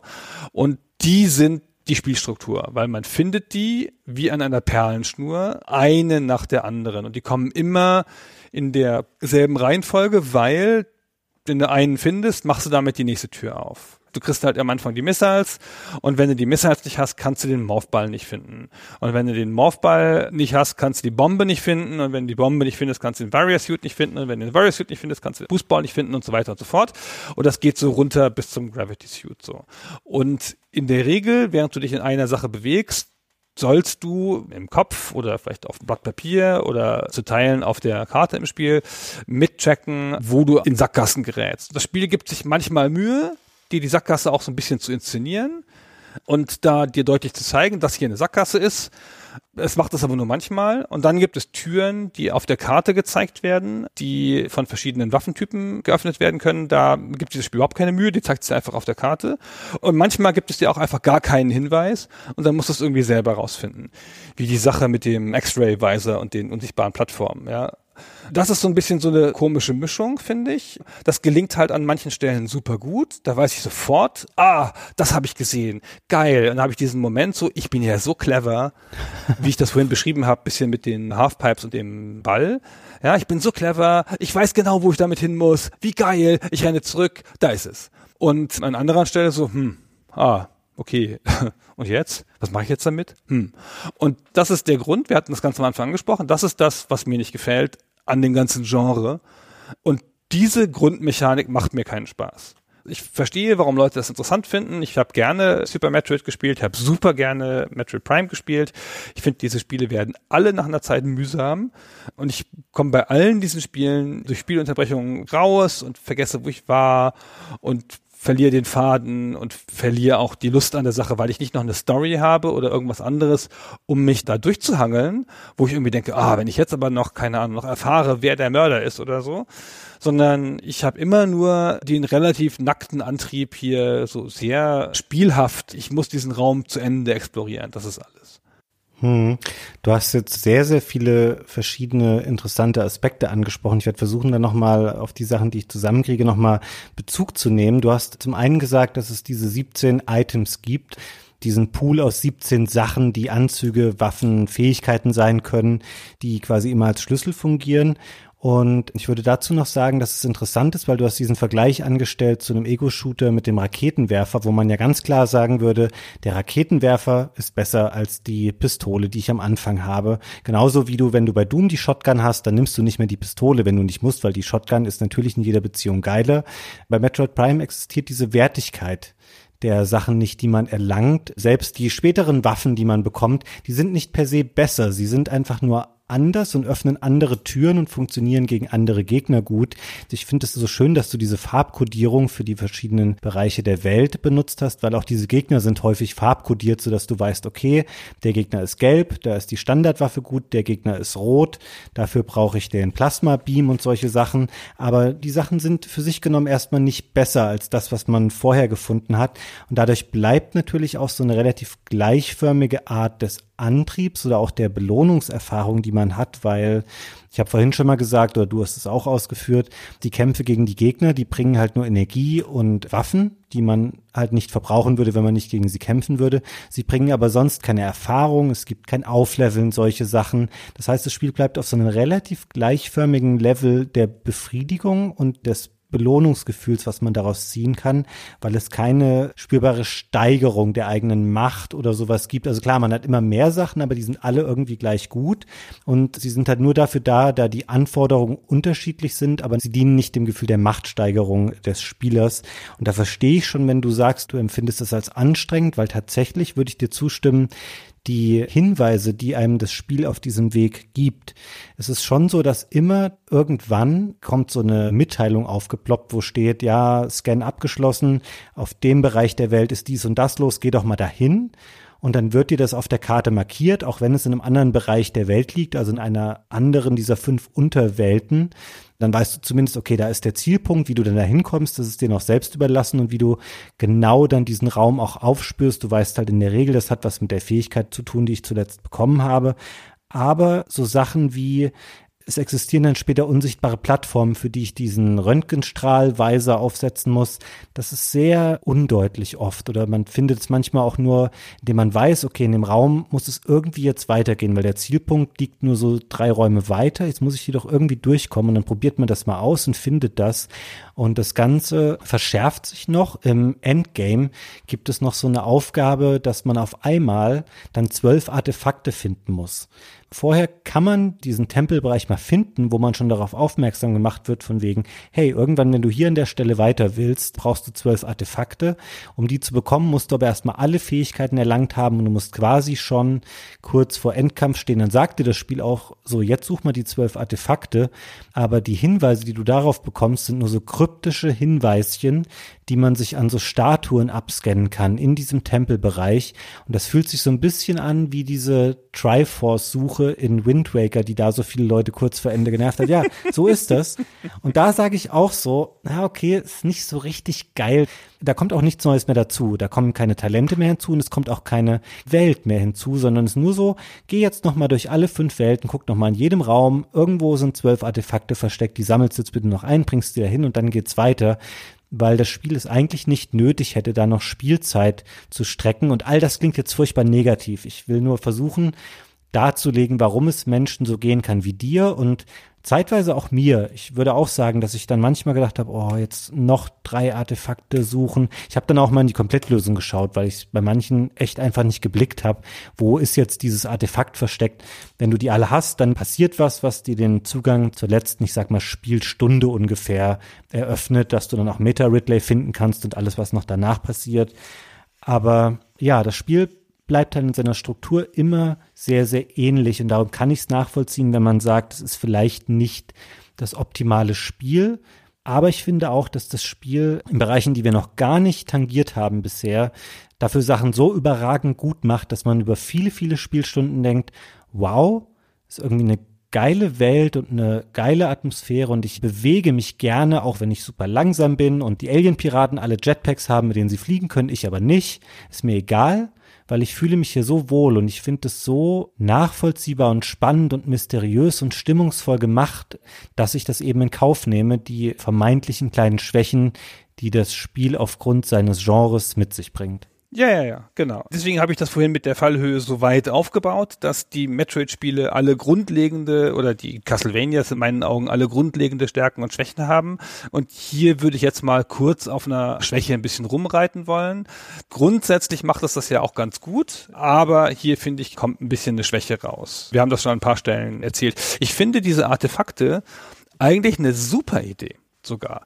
Ich finde, sie sind nur nicht gut umgesetzt. Ich finde, das ist eine total brillante Idee, dass du in dem Spiel, das so krass linear ist, eigentlich, wie dieses Spiel, ja, Backtracking und Welten erforschen hin und her, dass du dieser Perlenschnur an den Items folgen musst und vorher nicht weiterkommst dass du da noch dann sozusagen eine Gegenaufgabe hast von zwölf Artefakten, die man wirklich in beliebiger Reihenfolge aufnehmen kann, die man auch schon zufällig finden kann am Anfang, ja, bist für eins gestolpert und hast eins gefunden, weiß noch gar nicht, wofür es ist. Also ich habe keins gefunden, ja, ohne Hinweis, aber theoretisch könntest du es. Und eigentlich ist das eine coole Idee, aber sie machen es bisschen kaputt. Die meisten Artefakte kommen ja erst ganz zum Ende, weil ohne den Plasma-Beam kannst du fünf davon schon mal gar nicht kriegen, ja. Also es kommt halt alles erst sehr spät, dann sehr gedrängt. Es ist nicht so eine Aufgabe, die dich durchs Spiel begleitet, sondern es ist so eine, so jetzt gehst du nochmal zurück in die Räume, in die du schon warst. Hier ist eine kleine Schwäche, die es gegenüber seinen Vorgängern hat. Es addiert einfach immer mehr Räume dazu, bis es halt am Ende hunderte von Räumen hat. Und ich hatte vorhin gesagt, du findest ein Item, dann musst du dir überlegen, wo du es einsetzen kannst. Und das kann eigentlich auch heißen, dass du nochmal schnell alle Räume durchguckst. Und wenn du halt den Morphball findest, dann hast du zu dem Zeitpunkt 20 Räume gesehen.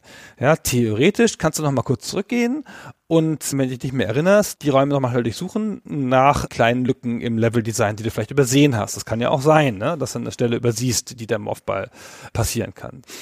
Wenn du aber hinterher den Grappling Hook findest, dann hast du vielleicht schon 120 Räume und da kannst du nicht mehr durchgehen. Das hinkt jetzt ein bisschen, aber da kannst du nicht mehr nochmal alles angucken und so ist es halt auch bei den Artefakten, ja, wenn du endlich rausfindest, dass es überhaupt Artefakte gibt oder wie viele du davon brauchst oder so oder was die bedeuten, dann hast du so viel Fläche, die du plötzlich nochmal nachgucken musst. Das ist mir ein Tick zu viel. Und bei Super Metroid, das hat ja an ein, zwei Stellen einfach nochmal Areale abgesperrt, in denen du schon warst, um dich da nicht sinnlos zurücklaufen zu lassen, damit du erstmal eine Sache erledigst und dann die wieder aufgemacht. So, und das ist jetzt hier nicht so. Es addiert einfach massenhaft Sachen dazu und lässt dich damit ein bisschen allein an ein paar Stellen.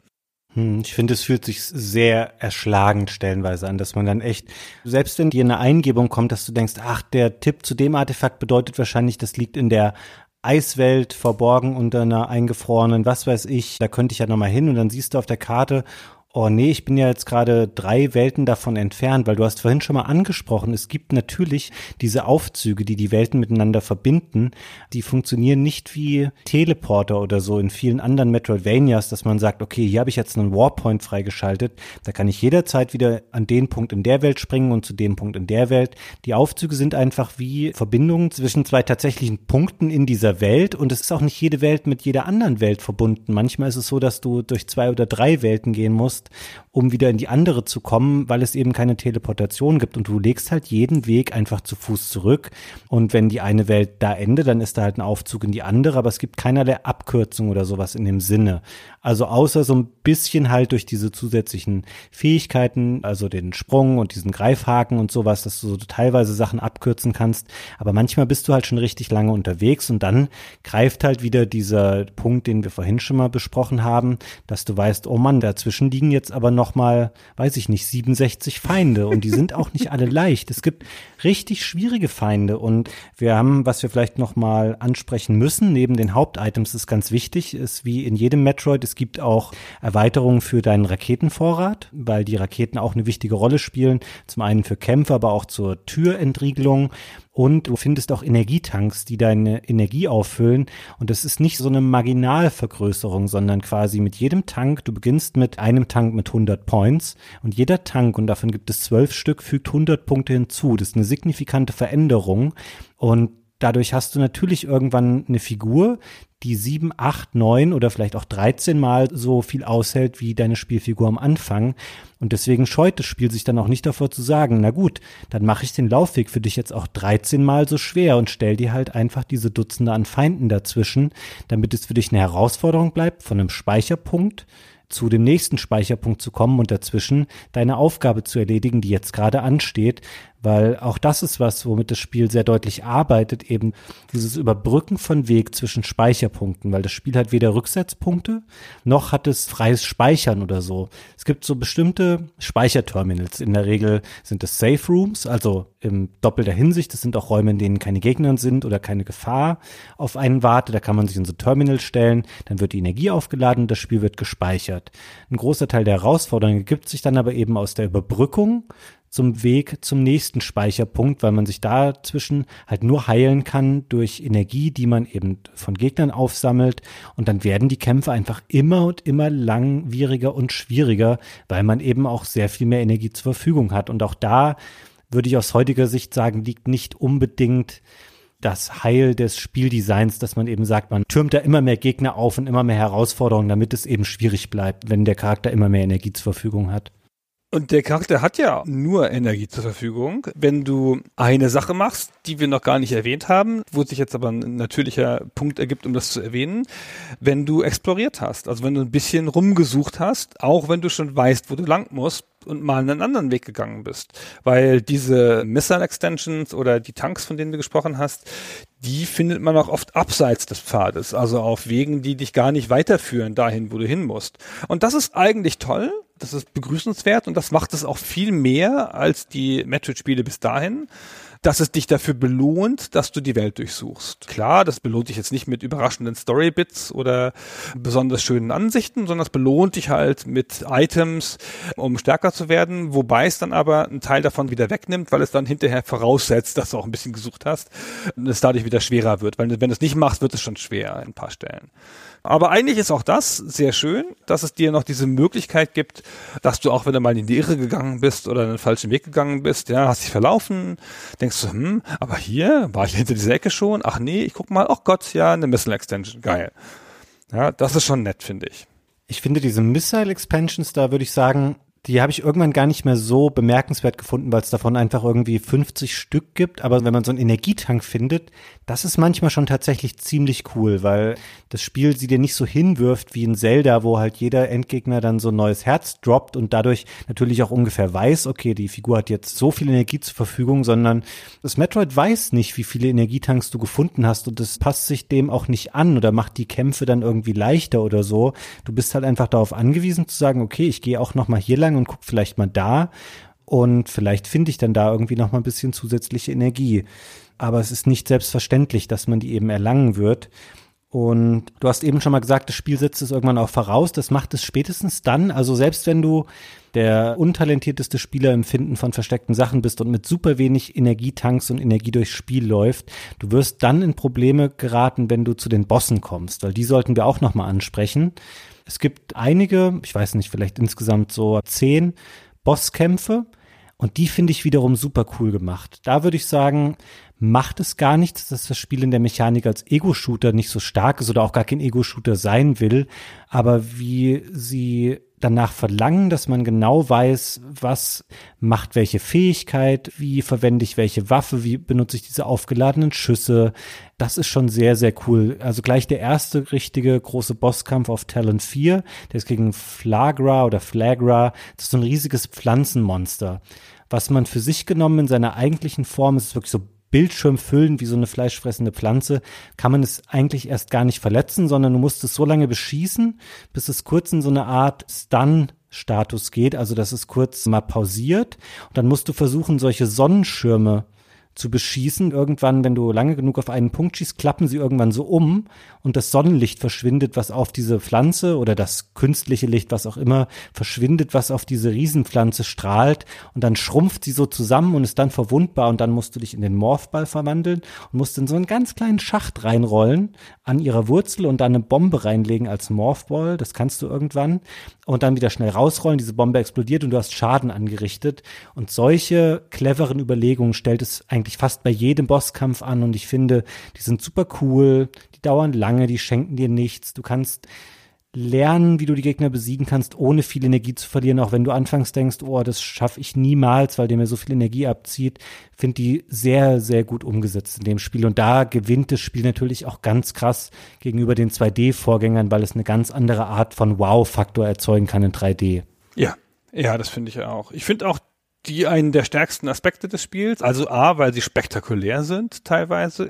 Also in bester Videospieltradition, klassische Videospielbosse, die halt unterschiedliche Verhaltensweisen zeigen und die du mit einer Strategie besiegen musst. Nicht so klassischer Ego-Shooter-Boss, keine Ahnung, du schießt halt besser oder bist super gut im Ausweichen, sondern du musst halt entweder eine Strategie ad hoc entwickeln oder du musst die ersten zwei, drei Kämpfe verlieren, um daran zu lernen, was alles passiert und das dann einsetzen. Also manche sind auch ein bisschen stumpf. Der allererste Bosskampf gleich gegen die Parasite Queen noch im Piratenschiff. Da wüsste ich gar nicht, wie man es schaffen soll, den zu verlieren. Ja gut, das ist der Prolog, ne? Da finde ich das nachvollziehbar. Genau, da wollten sie es auch einfach machen. Jedenfalls, der tut so kompliziert, aber du musst gar nichts machen. Und ein paar sind einfach klares Timing, wo immer wieder dasselbe passiert und du musst halt drei, vier, fünf Mal das gleiche machen. Das nervt mich auch ein bisschen. Bei der Incinerator Drone, das ist so eine Art Flammenwerfer, der gleichzeitig noch so Wespen herbeirufen kann. Da hat es mich halt so ein bisschen genervt, weil die Mechanik ist in den ersten zehn Sekunden klar und dann muss es aber viermal machen, bis er wirklich hin ist. Aber mei, das sind Kickerlitzchen. Insgesamt sind die ein starker Aspekt und auch eine gute Auflockerung ins Spiel. Hm. Wir müssen noch mal ein bisschen zurückspringen auf den Punkt der Navigation durch die Welt, Gunnar, weil du vorhin auch schon mal sagtest, wir wollten zur Karte was sagen und die Karte, das wusste ich in dem Moment schlagartig wieder, als klar war, dass die Community sich dafür entschieden hat, dass wir dieses Spiel besprechen, habe ich überlegt, hm, du kennst das Spiel natürlich, aber hast du das jemals durchgespielt? Und dann ist mir eingefallen, nein, habe ich nicht. Und maßgeblicher Grund dafür war damals, weil natürlich man war so Spiele in der Art in 3D nicht unbedingt gewohnt. Und ich weiß, dass mich die Karte und die Orientierung in der Welt damals wahnsinnig überfordert haben. Also ich kam jetzt gut damit zurecht, aber das Spiel benutzt so eine ganz eigenwillige 3D-Karte. Ich weiß gar nicht, vielleicht findest du gleich die richtigen Worte dafür, um den Hörern zu beschreiben, wie diese Karte funktioniert aber man muss da sehr viel drehen und zoomen und gucken und rotieren und gucken und machen, bis man wirklich weiß, wo ist man eigentlich selber gerade in dem Raum und wie komme ich jetzt zu dem Raum, weil sie versucht, alles so akkurat abzubilden, also auch Höhenverhältnisse, wie verhält sich der Raum zu dem Raum und solche Sachen. Und ich finde das zumindest mal anspruchsvoll, dieser Karte durch die Welt zu reisen. Also verschiedenste Ego-Shooter haben sich unterschiedlich schwer getan, Karten abzubilden. Und ich finde, Metroid macht es sich unnötig schwer, weil eigentlich kann man die Welt in einer 2D-Karte abbilden. Und es nimmt aber eine 3D-Karte, weil es realistischer sein will und weil es gut in das Flair passt. Und das sind so durchsichtige Polygone quasi, wie so Bauzeichnungen von Gebäuden in 3D, durch die du so durchgucken kannst. Und das highlightet Sachen in dieser Welt. Das highlightet immer den Ort, wo du bist. Das highlightet immer dich selber und deine Blickrichtung. Total hilfreich. Auch das macht nicht jedes Spiel. Und es zeichnet alle Türen ein und alle wichtigen Räume im Sinne von die Räume, die es selber wichtig findet, nämlich Safe Stations und Fahrstühle. Und die Türen sind gefärbt auf eine Art, je nachdem, mit welcher Waffe du sie aufmachen kannst. Das habe ich vorhin schon angedeutet. Das finde ich fast ein Nachteil, weil es dir so ein bisschen die Lust nimmt, nochmal zu gucken, wo du herkommst. Aber die Türen sind auch so gleichförmig. Ich finde das schwer zu erinnern, welche Tür du mit welcher Waffe aufmachen musstest.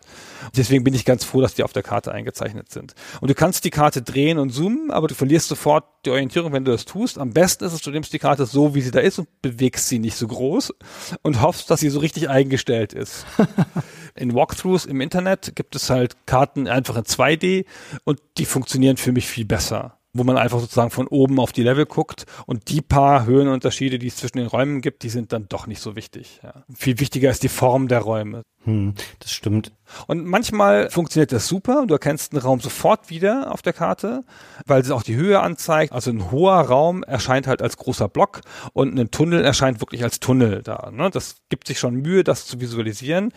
Aber manche Räume erkenne ich auch überhaupt nicht wieder und denk so, Hä, was ist denn da? Wie komme ich denn da lang? Was soll denn das? Hm. Hm. Ich würde dir recht geben, dass prinzipiell 2D-Karten vorzuziehen wären. Ich habe mir jetzt nicht irgendwelche von Fans oder Spielern gebaute 2D-Karten angeschaut. Finde das schwierig, weil es gibt eine Menge Räume, auch gerade im späteren Bereich, die so zylinderförmig aufgebaut sind, also auch sich in die Höhe erstrecken. Und auf der gleichen Höhe ist auf der einen Seite eine Tür und auf der anderen. Aber direkt über der einen Tür könnte ja in 10 Meter Höhe weiter noch eine Tür liegen, die in einen anderen Raum führt, nur auf einer anderen Höhenebene. Das kannst du doch in 2D gar nicht gut abbilden dann. Nee, theoretisch nicht. Praktisch geht's aber. Also ich finde, wenn man sich das so anguckt und dann denkt man, ach nee, das kommt doch nicht hin. Aber eigentlich sind die Level, wir hatten es ja vorhin selber beschrieben, die Level sind mehr horizontal als vertikal, vor allen Dingen in der ersten Hälfte des Spiels. Und weil das Spiel naturgemäß aus der Art, wie es die Bewegung dem Spieler begreiflich machen kann, eher horizontales Leveldesign nimmt, sind auch die Karten eher horizontal, bis auf wenige Ausnahmen. Hm. Ich finde es wiederum aber gut, dass die Türen so farblich kodiert auch auf der Karte angezeigt werden, weil ganz ehrlich, wenn das jetzt auch nicht gewesen wäre, weil das Spiel zeigt viel auch nicht auf der Karte an, was du vielleicht mal irgendwie gesehen hast, was später relevant wird. Es wäre wahnsinnig schwierig, sich alles zu merken, weil es gibt auch keine Notizfunktion oder sagen, ich will hier einen Hotspot markieren, wo ich später nochmal hin zurückkehren will, damit ich das nicht vergesse. Das gibt es alles nicht. Und selbst wenn du mal nicht genau weißt, wie es jetzt eigentlich weitergeht, obwohl dir das Spiel den Zielpunkt anzeigt und nicht weißt, wie du hinkommst, dann guckst du halt einfach, du kannst jederzeit, egal in welcher der fünf Welten du dich befindest, die alle Karten der Welten angucken. Es gibt solche Download-Terminals, die sehen so ähnlich aus wie diese Speicherräume. Da kannst du dir Kartendaten runterladen. Da siehst du auch Bereiche, wo du noch nicht warst. Und dann weißt du halt zumindest, okay, da ist noch eine Tür, die ist halt noch weiß kodiert, da habe ich aber jetzt die Waffe für und dann weißt du, es wird auf jeden Fall wahrscheinlich sinnvoll sein, dahin zurückzugehen und es wird dich irgendwie wahrscheinlich zu deinem nächsten Zielpunkt führen, wenn du jetzt einfach nochmal schaust, welche Türen kann ich denn mittlerweile öffnen, die vorher verschlossen waren. Und das ist eine Art von Entgegenkommen.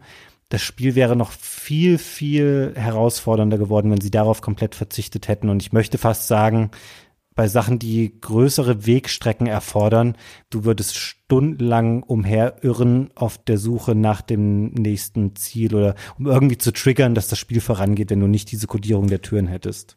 Ja, das stimmt. Also bei den Türen ist es wirklich schwierig. Wie gesagt, dass einem im Level irgendwie eine Stelle auffällt, wo man mit dem Ball rein kann, das passiert schon, ja. Die kann man sich vielleicht auch noch merken, weil die manchmal zur Levelarchitektur passt oder so. Oder ganz weit oben sitzt in dem Level, oft weil es ein Schacht ist. Aber sich zu merken, welche Tür für welche Waffe war, das ist relativ schwierig. Wenn man das Spiel einige Stunden spielt, da sagen wir vielleicht mal zehn Stunden und du hast vielleicht dann auch alle Welten schon mal gesehen, wobei ich nicht genau weiß, ob man diese Phazon Mines schon erreicht in zehn Stunden, egal. Aber ich finde, man entwickelt schon irgendwann ein ganz gutes Gespür dafür, wie diese Welt aufgebaut ist und ich wusste dann tatsächlich auch früher oder später, okay, da ist jetzt wieder dieser große Raum dahinter, von dem diese sieben Türen abgehen und da ist der Speicherraum und da ist dies und das. Finde, man kann sich die Welt schon cool erschließen, weil auch die Welten cool und nachvollziehbar aufgebaut sind. Ich habe zum Beispiel schon bei den Chozo Ruins es geht auch oft im Hintergrund so ein bisschen um eine auf dem Planeten untergegangene Zivilisation, also die Choso, die da ursprünglich mal beheimatet waren. Da denkt man schon, das war vielleicht mal ein Tempel und das war vielleicht mal dies und das. Also es gibt schon sehr viele Räume mit einem hohen Wiedererkennungswert und ich kann das schwer in Worte fassen, aber ich finde diesen Aufbau der Welt irgendwie sehr spannend und es hat mich immer auch gereizt zu wissen, okay, was ist denn jetzt hinter der Tür oder auch wenn ich es wusste, es war so nachvollziehbar aufgebaut, obwohl es natürlich alles super abstrakt ist und es gibt sehr prototypische Eis- und Lava-Welten und so, aber trotzdem war das alles irgendwie spannend und es hat eine ganz eigentümliche Faszination, sich auch innerhalb dieser Welten zu bewegen. Ging dir das auch so beim Spielen? Ja, das finde ich auch. Man fühlt sich da schon zu Hause in dieser Welt. Man freut sich natürlich über jedes neue Set, jede neue Farbe in dieser Welt. Aber man hat auch ein Gefühl dafür, was das alles so soll. Diese Ruinen sind halt Ruinen, ja, und dann läufst du da wirklich durch Sachen, die sich wie Ruinen anfühlen. Oder du hast in diesen Höhlen auch wirklich diese klaustrophobische Sache und immer Angst, dass du in die blöde Lava fällst und die Minen mit dem giftigen Mineral drin und so. Das ist schon alles ein bisschen Klischee, aber es ist schon alles ganz gut gemacht. Mir fehlt so ein bisschen die Orientierung zwischen diesen Welten, weil ich verstehe dieses Fahrstuhlsystem irgendwie nicht. Das heißt ja, die müssen irgendwie übereinander liegen, diese Teile, aber das Spiel gibt dir nie irgendwo eine Karte, wo es diese Welten mal in Relation zeigt, wenn ich da nichts übersehen habe. Und mir ist immer nicht so ganz klar, wenn ich nicht spezifisch nachgucke, wenn ich in der einen Welt, keine Ahnung, am südöstlichen Ende bin und da ist ein Fahrstuhl, komme ich dann in der anderen Welt, zu der der Fahrstuhl führt, auch am südöstlichen Ende raus? Nee, nicht ganz, ja. Sondern da komme ich dann irgendwo raus, das muss ich irgendwie nachgucken. Und dadurch entsteht so eine Distanz. In einem Spiel, in dem ich so viel zu Fuß laufe und so viel backtracke, verstehe ich nicht ganz, wie die Sachen zusammenhängen. Und das gibt mir so eine kleine Distanz zum Spiel und zu dieser Welt, die gar nicht nötig wäre, glaube ich. Das hätte es bestimmt irgendwie deutlicher machen können. Hm, das stimmt tatsächlich. Das ging mir auch ein bisschen so in dieser Überbrückung, in diesen Übergängen. Da ist es nicht so stark, weil du siehst auf der Karte, okay, da ist jetzt der Teleporter zu Chozo Ruins West oder so. Es benutzt dann immer diese Himmelsrichtungs Angaben, um die verschiedenen Bereiche zu kennzeichnen. Du weißt aber nicht tatsächlich genau, wo du dann da rauskommst. Also du weißt es irgendwann, wenn du diese Aufzüge alle ein paar Mal benutzt hast und dann kannst du es auch zuordnen. Aber diese Übergänge sind natürlich nicht organisch, dass du jetzt nachvollziehen kannst, warum endet jetzt hier die Eiswelt und da fängt die Lava-Welt an. Aber das kann ich dem Spiel schon nachsehen, weil eben die Welten in sich, finde ich, sehr schön aufgebaut sind. Und ich finde, das Spiel hat auch in seinen jetzt fast schon 20 Jahren, seitdem es erschienen ist, sehr wenig davon verloren, wie gut diese Welten funktionieren. Also du hast eben schon mal gesagt, wie viel Angst man zum Beispiel immer in der Lava-Welt hat, da reinzufallen. Es nutzt auch viele Effekte, die sowas verstärken dann. Und da spielt das Spiel auch wieder mit dem Umstand, dass man eben mit einer Figur unterwegs ist, die so einen Anzug und einen Helm trägt. Es gibt dann so Momente, wenn du mal versehentlich an so einer Lavafontäne zu nah vorbeikommst, dann beschlagen die Scheiben wegen der Hitze oder du bist in der Eiswelt unterwegs und Schnee rieselt dir dann da so drauf oder andere Effekte. Es gibt irgendwelche grellen Lichtblitz oder hellen Waffen, dann wird es auch in dem Visier kurz sehr, sehr hell und du siehst sogar, wie sich das Gesicht von Samus dann kurz spiegelt und für dich auf dem Bildschirm erscheint, weil es sich im Glas des Visiers dann widerspiegelt. Und das finde ich, macht das Spiel ganz, ganz toll, um dir so Sachen zu vermitteln, wie sich diese Welt wohl anfühlt, also was die Temperatur angeht, was da die Stimmung und die Atmosphäre angeht. Und da schafft das Spiel so ein ganz tolles Gleichgewicht aus der grafischen Präsentation, aus den Effekten, die dort benutzt werden und auch aus der Musik, die es gleichzeitig immer benutzt, weil ich finde, das Ganze ist mir erst nach ein paar Stunden aufgefallen finde das ganz bemerkenswert. Es läuft immer Musik im Spiel. Es gibt überhaupt keine komplett ruhigen Passagen, wie das in vielen vielleicht auch Ego-Spielen oder Ego-Shooter-Spielen so die Regel ist, dass Musik dann eher so zur Akzentverstärkung genutzt wird. Bei Metroid ist es immer so ein Teppich, der im Zusammenspiel mit der grafischen Gestaltung dafür sorgt, dass das Spiel stets so seine Stimmung abbilden will, die es an der Stelle haben möchte. Und es sind ganz passende, sehr unterschiedliche Tracks, die eben auch für diese Welten benutzt werden. Und meine Lieblingswelt oder meine Stelle ist tatsächlich so die Eiswelt, also diese Fendrana Drifts. Und wenn man das erste Mal da so raustritt und durch den Steh läuft, dann kommst du in so einen relativ großen, offenen Bereich und es fängt an zu schneien und es läuft so eine ganz interessante Musik mit so einem Piano-Thema. Wir können ja einmal kurz da reinhören, wie das klingt, wenn man dort ankommt.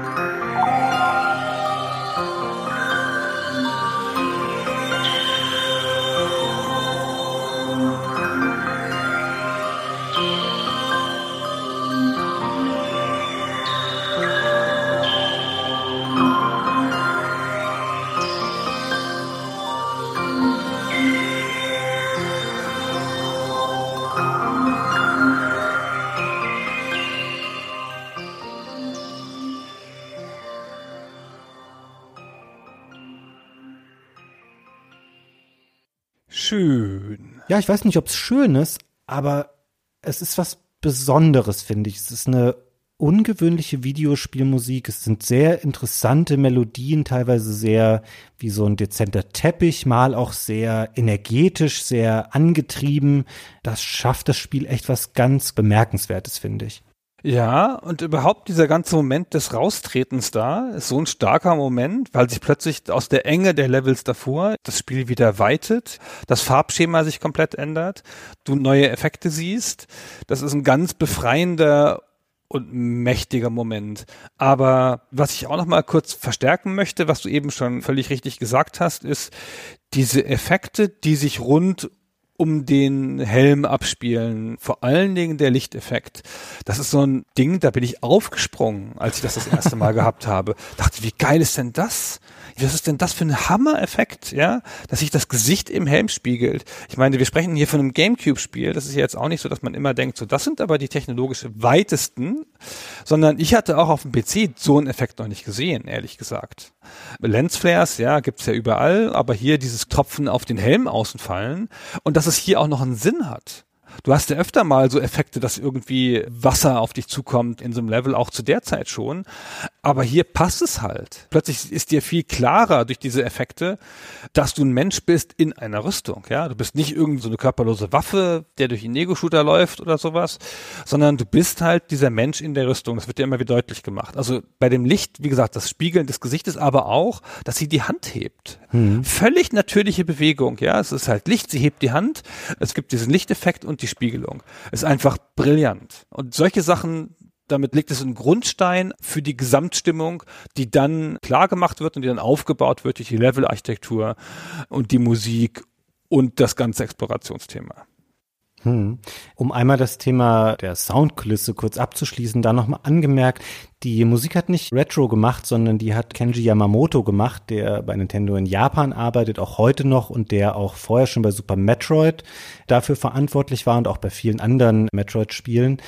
Und das Spiel greift auch Melodien auf, die man schon kennt. Und ich finde, was auch eine ganz eigentümliche Befriedigung beim Metroid-Spielen hat, wenn man davon mal ein, zwei gespielt hat, sind die Soundeffekte und die Jingles, die eingespielt werden zu bestimmten Situationen.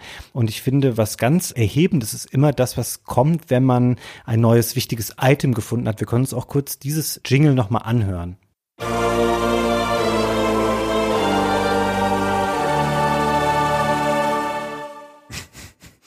Sehr schön. Ja, ich finde das tatsächlich schön. Es ist unverkennbar die Melodie, die auch vorher dafür benutzt wurde, jetzt mit den technischen Möglichkeiten des Gamecubes. Und würde jetzt gerne noch mal kurz darauf eingehen, weil du hast was ganz Interessantes noch mal gesagt, dass man durch diese Effekte auch daran noch mal erinnert wird, dass es eben ein Mensch ist in einem Kampfanzug. Und das ist eine ganz wichtige Funktion, die hier erfüllt wird, weil ansonsten sagt dir das Spiel das ja eigentlich gar nicht. Also weder ihr menschlicher Ursprung noch ihr Charakter als solcher werden in irgendeiner Form ja beleuchtet im Spiel, weil es gibt keine Interaktion im Spiel mit anderen Menschen. Es existieren gar keine anderen Menschen. Es gibt keinen einzigen Dialog, der stattfindet und somit auch keine Möglichkeit, solche typischen Facetten auszuwälzen, wie irgendjemand wird Love Interest von jemand anderem oder es gibt einen Streit zwischen Figuren oder die raufen sich dann wieder zusammen oder so eine typische Buddy-Geschichte, wie es bei westlichen Shootern gerne gemacht wird. All das findet hier nicht statt. Und dann finde ich es gut, wenn es andere Elemente gibt, die einem das nochmal vor Augen halten, dass man hier gerade mit einem menschlichen Charakter, mit einer Frau, was auch ansonsten ja gar nicht thematisiert wird vom Spiel, was überhaupt keine Rolle im Grunde genommen spielt, unterwegs ist, um gegen diese Aliens zu kämpfen. Das macht das Spiel auf eine ganz individuell interessante Art und Weise. Ja, also man hat natürlich ein bisschen so ein realistisches Gefühl durch das hat, also durch diese ganzen eingeblendeten Sachen, die dir sehr deutlich machen, dass das hier ein Helm ist, ja. Anders als, sagen wir mal, bei Quake, ja, wo du halt einfach mit einem nackten Kopf rumrennst und die Perspektive der Spielfigur automatisch deine ist. Hier ist noch so ein Layer an Simulation da, der dich daran erinnert, du bist eine Figur in einer Welt du guckst nicht so direkt in die Welt, sondern guckst durch die Augen der Spielfigur. Das finde ich schon einen wichtigen Aspekt, genau. Aber dann sind wir natürlich jetzt drüber weggegangen, dass das ja eine Frau ist, haben wir auch schon ein paar Mal erwähnt. Das war ja zu der Zeit eine Überraschung. Ja, auf dem NES war es eine Überraschung, weil da hat man es ja schon am Ende erfahren können, wenn sie den Anzug auszieht. Bei Metroid Prime glaube ich dann kein so großes Thema mehr, weil jeder wusste das. Aber gesehen hat man sie noch nicht, das Gesicht, oder? War das jetzt das erste Mal? Ja, ich glaube, das ging auch auf dem NES unter irgendwelchen bestimmten Voraussetzungen, dass man das schon sehen konnte. Das ist immer so ein typischer Gag, dass man verschieden viel am Ende von ihr sehen kann, je nachdem, welche Voraussetzungen man da erfüllt hat. Auch bei Metroid Prime ist es so, je nachdem, wie viel du von der Welt erkundet hast und wie hoch dein Prozentanzeiger auf dem Spielstand steht, desto mehr gibt die Spielfigur am Ende dann nochmal von sich preis. Aber im Grunde, das Geschlecht der Figur spielt tatsächlich im Grunde eigentlich keine Rolle für das Spiel. Ja, genau. Sie sagt ja auch nichts, ne, wie gesagt, also außer dass sie mal ein bisschen kreischt oder sonst irgendwas. Also sie gibt sich auch nicht in irgendeiner Form als Frau zu erkennen, nicht mal durch die Stimme. Hm. Und durch die Statur ja eh nicht, weil sie ja so eine Art Maschinenmensch ist, jedenfalls in der Anmutung. Also sie trägt halt diese Kampfrüstung, wo ihre Waffe quasi der Arm ist. Also man sieht im Spiel, dass sie einen richtigen Arm hat, der in einer Waffe steckt, aber so ganz tief. Aber von außen sieht das aus, als hätte die Figur einen Arm und eine Waffe. Und das ist ja so ein bisschen so ein japanisches Thema. Das wirkt wie ein Bot oder wie ein Mecha eher als wie ein Mensch.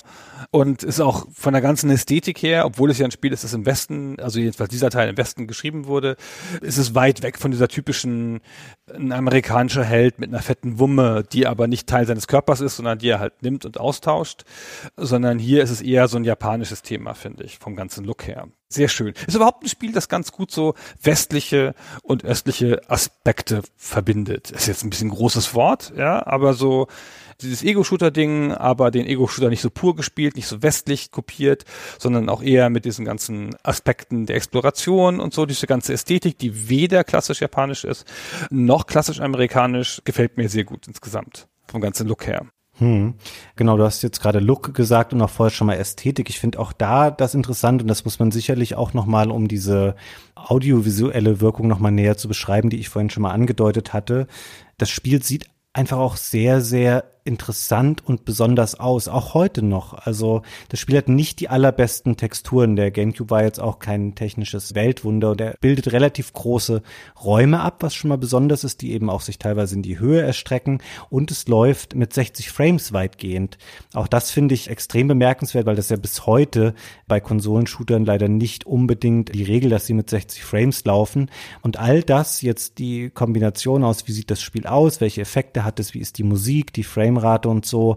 Das Spiel hat eine sehr hohe Eleganz für meinen Geschmack. Ich finde, das sieht unglaublich stylisch und poliert und ja, einfach schick und ansprechend aus. Und da löst es so ein bisschen auch vielleicht das ein, was Nintendo sich da mal von versprochen hatte, weil du hast einleitend gesagt, die Metroid-Reihe ist sowas, was für den Westen gut geeignet ist. Und ich würde sagen, das spiegelt sich darin auch wieder, weil Metroid ist nicht nur für den Westen gut geeignet, es hat auch so eine Alterslosigkeit an sich. Also ich finde, jüngere Spieler finden da, glaube ich, was in einem interessanten Spielkonzept, was einen irgendwie reinzieht, aber es spricht auch erwachsene Spieler an, weil es eben dieses Science-Fiction-Ding hat, weil es nicht aussieht wie ein Kinderspiel, weil es sehr poliert wirkt. Also ich finde, das hat einen unglaublich hohen Appeal für alle Zielgruppen, glaube ich, sowohl im Westen als auch, würde ich jetzt mal vermuten, in Asien oder in Japan im Speziellen.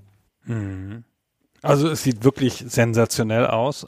Und nicht viele Spiele aus der Zeit haben sich so gut gehalten wie dieses. Ja, das ist eine Mischung aus der Landschaftsarchitektur und den Effekten, weil die reine Technik ist natürlich veraltet, ist ja klar, ja, ist ja fast 20 Jahre her. Aber das funktioniert noch ganz gut. Ganz kurz nochmal, weil du es mit den 60 Frames gesagt hast. Es gibt ein bekanntes Interview mit Jack Matthews, der war technischer Leiter bei allen drei Metroid Prime Teilen. Und der wurde gefragt, wenn du so zurückdenkst an die Entwicklung, was war denn das härteste Härteste, was du so gemacht hast in dem Spiel, also in Sachen Programmierung. Und da hat er gesagt, naja, dass wir 60 Frames hingekriegt haben, war schon das Allerschlimmste. Ja. Das war nicht eine Form von genialischer Programmierung, sondern von Disziplin, weil wir immer so eine Balance halten mussten zwischen IT und Kunst sozusagen, dass wir halt immer geguckt haben, okay, wir haben jetzt das eingebaut, läuft's noch, okay, hm, läuft nicht, müssen wir wieder rausnehmen, okay, wir haben das eingebaut, läuft's noch und so. Also wir haben halt wohl super diszipliniert die ganze Zeit und natürlich immer unter Nintendos wachsamem Auge, ja, daran gearbeitet, dieses Ziel halt zu erreichen. Und das hat auch bedeutet, dass, was zu der Zeit nicht üblich war und auch heute nicht immer üblich ist, dass jeder der Leute im Art Department, also bei den Grafikern, immer das Spiel laufen lassen konnte auf seinem System, dass er da sehen konnte, ob das mit den Framerates noch hinkommt. So. Ah, okay, das ist interessant. Das habe ich tatsächlich nicht gelesen im Vorfeld. Du hast jetzt gerade diese Technik- und Kunststichwörter gewählt. Ich finde, das beschreibt das Spiel irgendwie auch ganz passend, weil es hat auf der einen Seite irgendwie so eine sehr isolierte Atmosphäre und dieses sehr technisch Science-Fictionhafte an sich. Auf der anderen Seite ist es aber auch ein Spiel, was künstlerisch und ästhetisch einfach sehr gelungen ist. Und das bringt es irgendwie so schön zusammen. Also es fühlt sich trotzdem wie ein Nintendo-Spiel an, obwohl so vieles von dem, was wir beschrieben haben und was auch das Spiel an sich ausmacht, eigentlich so wenig klassisch Nintendo ist. So dieses sehr greifbar, knuddelige, freundliche, was jeden abholt und wo sich jeder wohlfühlt. Das zeichnet das Spiel hier eigentlich gar nicht aus. Und trotzdem ist es für mich durch und durch auch ein Nintendo-Spiel, obwohl das jetzt ein bisschen seltsam klingen mag. Also es bringt sehr gut sehr unterschiedliche Wahrnehmungen und Empfindungen zusammen für meinen Geschmack. Also es hat auf jeden Fall diesen Anspruch an Perfektion, den die First-Party-Spiele oder Second-Party-Spiele von Nintendo haben. Das merkt man im Spiel schon an, mit welcher Konsequenz es designt ist. Und das kann nicht nur Retro gewesen sein, ja, da werden Leute von Nintendo draufgeschaut haben und gesagt haben, so nicht oder so doch. Das Spiel ist am Ende jedenfalls würdig, ein Nintendo-Spiel zu sein, ein First-Party-Spiel zu sein. Und das ist ja ein Anspruch, dem sich nur wenige Studios überhaupt stellen können. Ja, und insbesondere, dass es jetzt hier so ein Studio geschafft hat, das so ein bisschen so ein Flickenteppich war am Anfang und große Schwierigkeiten gehabt hat, ist noch ein größeres Wunder. Ja. Ich weiß nicht, ob das jetzt so ein typisches Nintendo-Flair für mich atmet, so wie Luigi oder Mario oder irgendwas. Aber es ist natürlich so, dass es halt diesen grundsätzlichen Werten von Nintendo dass es mit denen ganz gut arbeitet. Es ist zwar ein Ego-Shooter, aber es ist natürlich trotzdem kein gewalttätiges Spiel zum Beispiel. Ja, stimmt. Schon ein Ego-Shooter, den man ganz gut auf einer Nintendo-Konsole haben kann. Und ich habe immer gedacht, dass die Metroid-Serie so ein bisschen so ein schwarzes Schaf ist von Nintendo. Weißt du, der Bruder, der auch was kann, aber den man eher dann, wenn die leicht aufregbare Tante Erna zu Besuch kommt, den man dann in seinem Zimmer lässt, weil er wieder das Heavy Metal T-Shirt anhat und sich dann Tante Erna bloß aufregt. So. Und dann zeigt man alle seine hübschen Kinder, aber der eine Bruder, der der ein Emo ist und schwarz gefärbte Haare hat, den zeigt man nicht. Und so ein bisschen ist Metroid, finde ich. Das ist schon immer irgendwie da, das ist auch irgendwie cool und es macht Sachen ganz anders als die meisten anderen Nintendo-Spiele. Aber es ist halt in sich ein sehr starkes Konzept. Mal mehr und mal weniger gut ausgeführt, wie ich finde. Ja, es ist kein Mario so in der Außenwahrnehmung, aber spätestens der Erfolg jetzt auch von Metroid Prime hätte dann Nintendo natürlich klar machen müssen, dass es schon ein Spiel ist, was einfach Leute lieben und was sie gern haben wollen. Und es ist ja auch ein Spiel, was sich dann wahnsinnig gut verkauft hat. Also insofern man jetzt auf dem GameCube, der jetzt kein überragend erfolgreiches System war, davon sprechen möchte. Es ist, glaube ich, so im Mittelfeld der Top Ten, was die Verkäufe angeht. Ich glaube, drei Millionen Exemplare ungefähr wurden davon verkauft. Und es tatsächlich nur von ein paar Super Mario Mario und Zelda-Titeln überholt worden und deswegen war es jetzt auch keine Überraschung. Du hast vorhin schon mal gesagt, es gab noch eine Fortsetzung auf dem GameCube 2004, das Metroid Prime 2 Echoes und dann noch einen dritten Teil mit dem Untertitel Corruption, der einige Jahre später 2007 für die Wii erschien. Klar, es gab jetzt in dem letzten zurückliegenden Jahrzehnt war es mehr so ein Spiel, wo es einige echt krude Titel gab, wie dieses 3DS-Spiel Federation Force, was ganz furchtbar war, aber auch ein cooles Remake von dem zweiten Teil für den Game Boy für den 3DS. Aber innerhalb des Jahrzehnts der ersten drei Spiele war das, glaube ich, schon ein sehr, sehr wichtiges und geschätztes Franchise auch innerhalb von Nintendo. Es gab ja sogar dann noch mal 2009 eine Trilogie für die Wii, wo alle drei Spiele mit Bewegungssteuerung und 16 zu 9 Modus und all den Sachen, die dann eben aktuell waren, noch mal rausgehauen wurde. Und es entsteht ja gerade auch ein vierter Teil, der vermutlich schon lange auf dem Markt sein sollte, den jetzt wieder, das ist so ein schöner Zirkelschluss am Ende jetzt, den sollte eigentlich ein Team bei Bando Nam, bei Bando Namkai, bei, bei Bandai Namco wohl entwickeln. Und das wurde schon vor, zu dem Zeitpunkt, wo wir die Folge hier aufnehmen, vor drei Jahren, also 2017, angekündigt. Und dann irgendwann haben sie mal gesagt, ach, tut uns leid das ist irgendwie kacke geworden und jetzt macht Retro das gerade und gibt leider keinen Termin, aber ich glaube, wir werden irgendwann nochmal eine furiose Rückkehr dieser Reihe erleben. Es wäre schon schön, weil der Zweier und der Dreier der Metroid Prime Serie, die haben nicht mehr so einen Erfolg gehabt. Ja. Auch wegen dem Veröffentlichungstermin und so. Das lag jetzt nicht nur an den Spielen, aber die hatten auch größere Kritik. Das Zweier hat ja dann, wie ich schon kurz angedeutet habe, hat Teile von dieser Levelstruktur weggeworfen, um einfacher zu werden oder durchschaubarer und hat sehr hübsch noch ein paar Sachen aufgenommen, die eigentlich in Metroid Prime 1 reingehört hätten, die sie aber nicht mehr reingekriegt haben, wie diese berühmte Schraubenattacke, diese Screw Attack, die aus den alten Metroid-Spielen kommt, die sie schon gebaut hatten, aber dann wieder rausstreichen mussten, wie sie aus dem Spiel überhaupt viel rausgestrichen haben. Aber das ist ja eine Geschichte, die erzählt man über jedes Spiel. Und das war dann da drin, aber es galt hinterher als ein bisschen schwer. Und das Dreier war dann wieder das Gegenteil, das war dann zu leicht und also ein Spiel ein bisschen an der Nase durchgeführt und so. Wurde auch noch Multiplayer probiert dann beim Zweier, glaube ich. Ja. Und auch nur mäßig erfolgreich und so. Also so richtig den Stellenwert des ersten Spiels haben die nächsten beiden nicht erreicht. Und das wäre natürlich der Serie zu wünschen, also zumindest mal des Prime-Teils der Serie, dem 3D-Teil der Serie, dass das nochmal zurückkommt in der alten Pracht. Weil wenn man das jetzt wieder spielt, ja, mit fast 20 Jahren Abstand, ist es halt immer noch ein verdammt gutes Spiel. Hm. Ich glaube mal, dadurch, dass natürlich jetzt der Abstand so groß ist zu dem dritten Teil, der auch von Retro noch war, der war sehr geprägt dadurch, dass sie dann diese Wie-Zeigesteuerung und sowas einbinden wollten oder mussten. Bin mal gespannt, wie viel Innovationskraft jetzt noch in diesem Konzept steckt, weil natürlich, wir haben in den letzten oder generell in diesem Jahrtausend so viele Metroidvania-Spiele gesehen, also auch hervorragende Spiele teilweise. Die müssten jetzt schon ordentlich eine Schippe drauflegen oder das ganz anders aufziehen oder irgendeinen ganz neuen Weg einschlagen, damit man wirklich nochmal eine ähnliche Schlagkraft erlangen kann wie mit dem ersten Metroid Prime. Wahrscheinlich wird das gar nicht möglich sein. Also ich lasse mich da gerne überraschen. Aber natürlich ist es auch ein Genre, was jetzt noch sehr viel stärker beackert ist. Und ich bin sehr, sehr gespannt, was sie da schaffen werden oder ob es eben doch nur, also in Anführungszeichen nur eine Fortsetzung wird, die strukturell sich sehr an den ersten drei Metroid Prime Teilen orientieren wird. Hm, ich bin gar nicht sicher, ob ich das mitgehe, dass es so viel Metroidvanias gibt. Natürlich gibt es massenhaft Metroidvanias in den letzten Jahren, aber halt kaum welche in 3D. Ja, fuck, das ist mir auch aufgefallen, während ich es gesagt habe. Ja, ich spiele jetzt gerade zum Beispiel das neue Ori, wo ich sage, es ist hervorragend, aber es stimmt, es ist natürlich ein 2D-Spiel. Vielleicht ist dieses Genre in 3D doch noch bereit, innoviert zu werden. Du hast vollkommen recht mit dem Einwand, es ist ein 2D, ein sehr stark beackertes Genre. Also Aspekte von der Art, diese verbindenden Weltelemente, die so typisch sind für Metroidvanias, Aspekte davon sind auch in manchen größeren 3D-Action-Adventures, sowas wie Arkham Asylum oder sowas, was auch so ein bisschen mit solchen Aspekten arbeitet. Ja, stimmt. Also man könnte am ehesten noch sagen, dass das der momentane Take auf Metroidvanias in 3D ist, aber das Metroid Prime-Konzept mit einem Ego-Shooter in 3D haben wir seitdem nicht so richtig gesehen, meines Erachtens, wenn ich jetzt nicht was Großes übersehe. Hm, also wahrscheinlich übersehen wir schon ein, zwei Spiele, die das jetzt gemacht haben. Aber ja, wie du schon sagtest, es geht vielleicht eher auch teilweise in so Sachen auf, die wir jetzt heute als Open-World-Spiele bezeichnen würden, wo diese Art der Schlüsselmechanik dann auch verwendet wird. Ja, warten wir es einfach mal ab. Ich finde, das ist ja immer so in der Rückschau, dann denkt man, huch, das ist doch verschwunden. Warum hatten das niemand genauso nochmal gemacht? Das war doch ein cooles Spiel.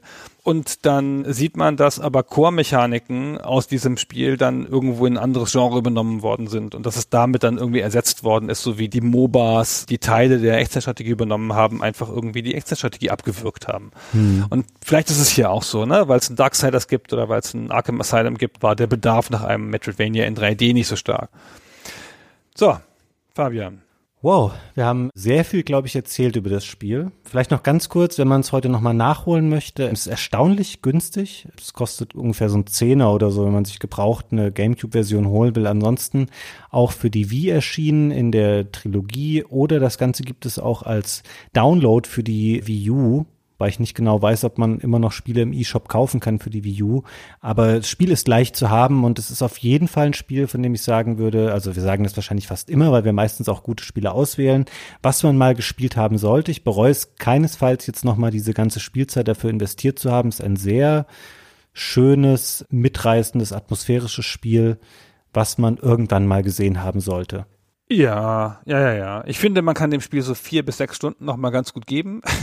Das sage ich aber über die meisten alten Spiele aus der Zeit, weil ich finde, dass sich halt grundlegende Spielkonzepte in der Zeit gut erschließen und dass das Spiel so in der Mitte auch eine Phase hat, wo es echt ein bisschen nervt. Immer ein bisschen eine Geschmackssache, aber nochmal wieder spielen, wenigstens mal so ein Drittel des Spiels oder ein Viertel, ist echt eine gute Erfahrung. So gilt auch für andere Metroid-Spiele, also vor allen Dingen Super Metroid, über das wir eine eigene Folge machen, versprochen. Ja. Aber auch für das gleichzeitig erschienene Gameboy-Spiel Metroid Fusion, das GBA-Spiel, das man auch erstaunlich gut nochmal spielen kann. So die beiden Spiele kamen ja erstaunlicherweise gleichzeitig. Ich habe das so ein bisschen interpretiert, dass das Angst von Nintendo vor der eigenen Courage war mit dem 3D-Spiel, dass sie wenigstens noch ein anderes haben wollten, aber das muss ja nicht so sein, aber jedenfalls kam es wirklich am selben Tag. Also auch ein ganz schöner Schlag, ja, für Metroid-Fans so. Acht Jahre nix, ja, und dann mit einem Schlag, pam, kommen zwei Spiele. Und die hatten damals dieses Verbindungsding zwischen GameCube und GBA. Und dann hattest du noch eine andere Rüstung im Metroid Prime und konntest dann nochmal das Original Metroid, das man jetzt aber nicht unbedingt spielen muss, auch nochmal im Spiel spielen. So ganz nett als Gag, aber nichts, was du so gebraucht hast. Aber das Fusion, schönes Spiel. Ich habe tatsächlich das Fusion in der Vorbereitung auf Metroid Prime, als ich genau in diesem Loch hing, was du eben beschrieben hast, so in der Mitte des Spiels, wo ich dachte, ey, hau mir mit dem Metroid Prime ab, ich habe keinen Bock mehr, es weiterzuspielen, habe ich Metroid Fusion angefangen und habe es halt eben kurz durchgespielt, weil das ist tatsächlich nur genau diese vier bis sechs Stunden lang, die du in der Regel gerne nochmal in Retro-Spiele investieren möchtest. Es ist ein hervorragendes Spiel, weil es ist der komplette Gegenentwurf. Es ist super linear, es ist ein 2D-Spiel, es ist sehr viel klarer in der ganzen Führung, es gibt Dialoge, es gibt Interaktionen von Samus mit anderen Figuren. Sie spricht auch in dem Spiel, also in Textform, aber sie spricht.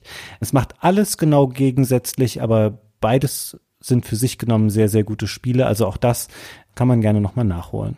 Das Fusion ist relativ nah, finde ich, an den klassischen Metroids, vor allem an Super Metroid. Total. Aber es hat einen stärkeren Fokus auf Narration als jedes andere Metroid-Spiel zu dem Zeitpunkt. Und das ist schon deswegen ganz nett. Ist wieder eine kleine andere Interpretation der Serie. Mhm.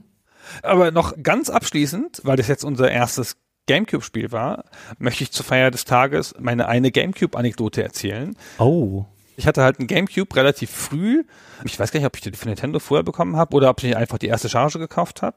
Und das ist ja ein wirklich knuffiges Ding, ja, mit dem Griff dran und so. Und dann habe ich den bei einer Flugreise dabei gehabt. Ey, und ich bin nicht durch die scheiß Kontrollen gekommen hinterher. Was ist denn das? Was ist denn das? mhm, Moment, da müssen wir einen Sprengstoffabstrich machen. Bleiben Sie mal da stehen. Kommt noch so ein Wachmann, stellt sich neben mich. Ja, habe ich noch nie erlebt. Weißt du, sonst so, ja, hier haben Sie da Sprengstoff drin. Mhm, wir gucken mal und so. Dann haben sie das Ding in so eine Sprengstoffmaschine getan und dann noch dreimal gefragt, was das ist. Und ich so, das ist eine Videospielkonsole. Die so, nein, das ist doch keine Videospielkonsole, das ist doch viereckig, ja, wir wissen doch, wie Videospielkonsolen aussehen. Und jetzt sagen sie doch noch mal, ich so, da steht Nintendo drauf. Hallo. Und hatte ich da wirklich so eine Viertelstunde richtig Nerv mit den Leuten. Das war in Frankfurt am Flughafen, also jetzt nicht mal im Ausland oder so, weil die gedacht haben, ich will hier ihren Flughafen in die Luft sprengen mit meinem Nintendo Gamecube. Hm? Mal, ey. Das ist ja weird, also dass sie bei Nintendo nicht erkannt haben, dass es dann offensichtlich eine Videospielkonsole ist. Das ist ja kurios. Ja, ist komisch, ne? Sogar am Frankfurter Flughafen, genau. Aber das Ding ist halt echt eine schöne Konsole. Also so super handlich, den kannst du ganz schnell mal irgendwo mit hinnehmen und so. Ich hatte damals, es gab später solche aufsetzbaren Monitore dafür. So kleine Dinger, die hatten so ein viereckiges Gehäuse, auch dann konnte man die oben drauf machen, konnte so ein Bildschirm dann hochklappen und konnte darauf spielen. Ich hatte das mit auf meinem Volontärskurs. Als ich zwei Wochen in München war, es wird so 2002 oder so gewesen sein, habe ich immer abends im Hotel schön Gamecube gespielt auf meinem aufklappbaren Gamecube mit dem kleinen Monitor drauf. Es war sehr, sehr schön. Voll nett. Ja. Ich habe die sehr lieb gehabt, die Konsole, in all ihren Farben und so. Meiner war lila. Ja, das war die Standardfarbe. So, ich habe heute noch schwarz und silberne noch hier und bin mir sicher, dass wir noch weitere GameCube-Spiele auch über kurz oder lang hier besprechen werden. Es gibt nämlich noch ein paar sehr schöne Titel. Ja, das machen wir. Fabian, vielen Dank und euch vielen Dank fürs Zuhören. Ich hoffe, ihr habt noch was gelernt über Metroidvanias. Habe ich deutlich gemacht, warum das Genre nicht tauglich ist? Naja, egal. Das ist ein sehr pauschales Fazit jetzt. Das stimmt natürlich so auch nicht, weil das Genre ist hervorragend. Nein, nein, nein. Aber von mir auch vielen Dank an dich, Gunnar, und auch vielen Dank an euch da draußen fürs Zuhören, wie immer. Und tschüss, bis zum nächsten Mal. Bis zum nächsten Mal.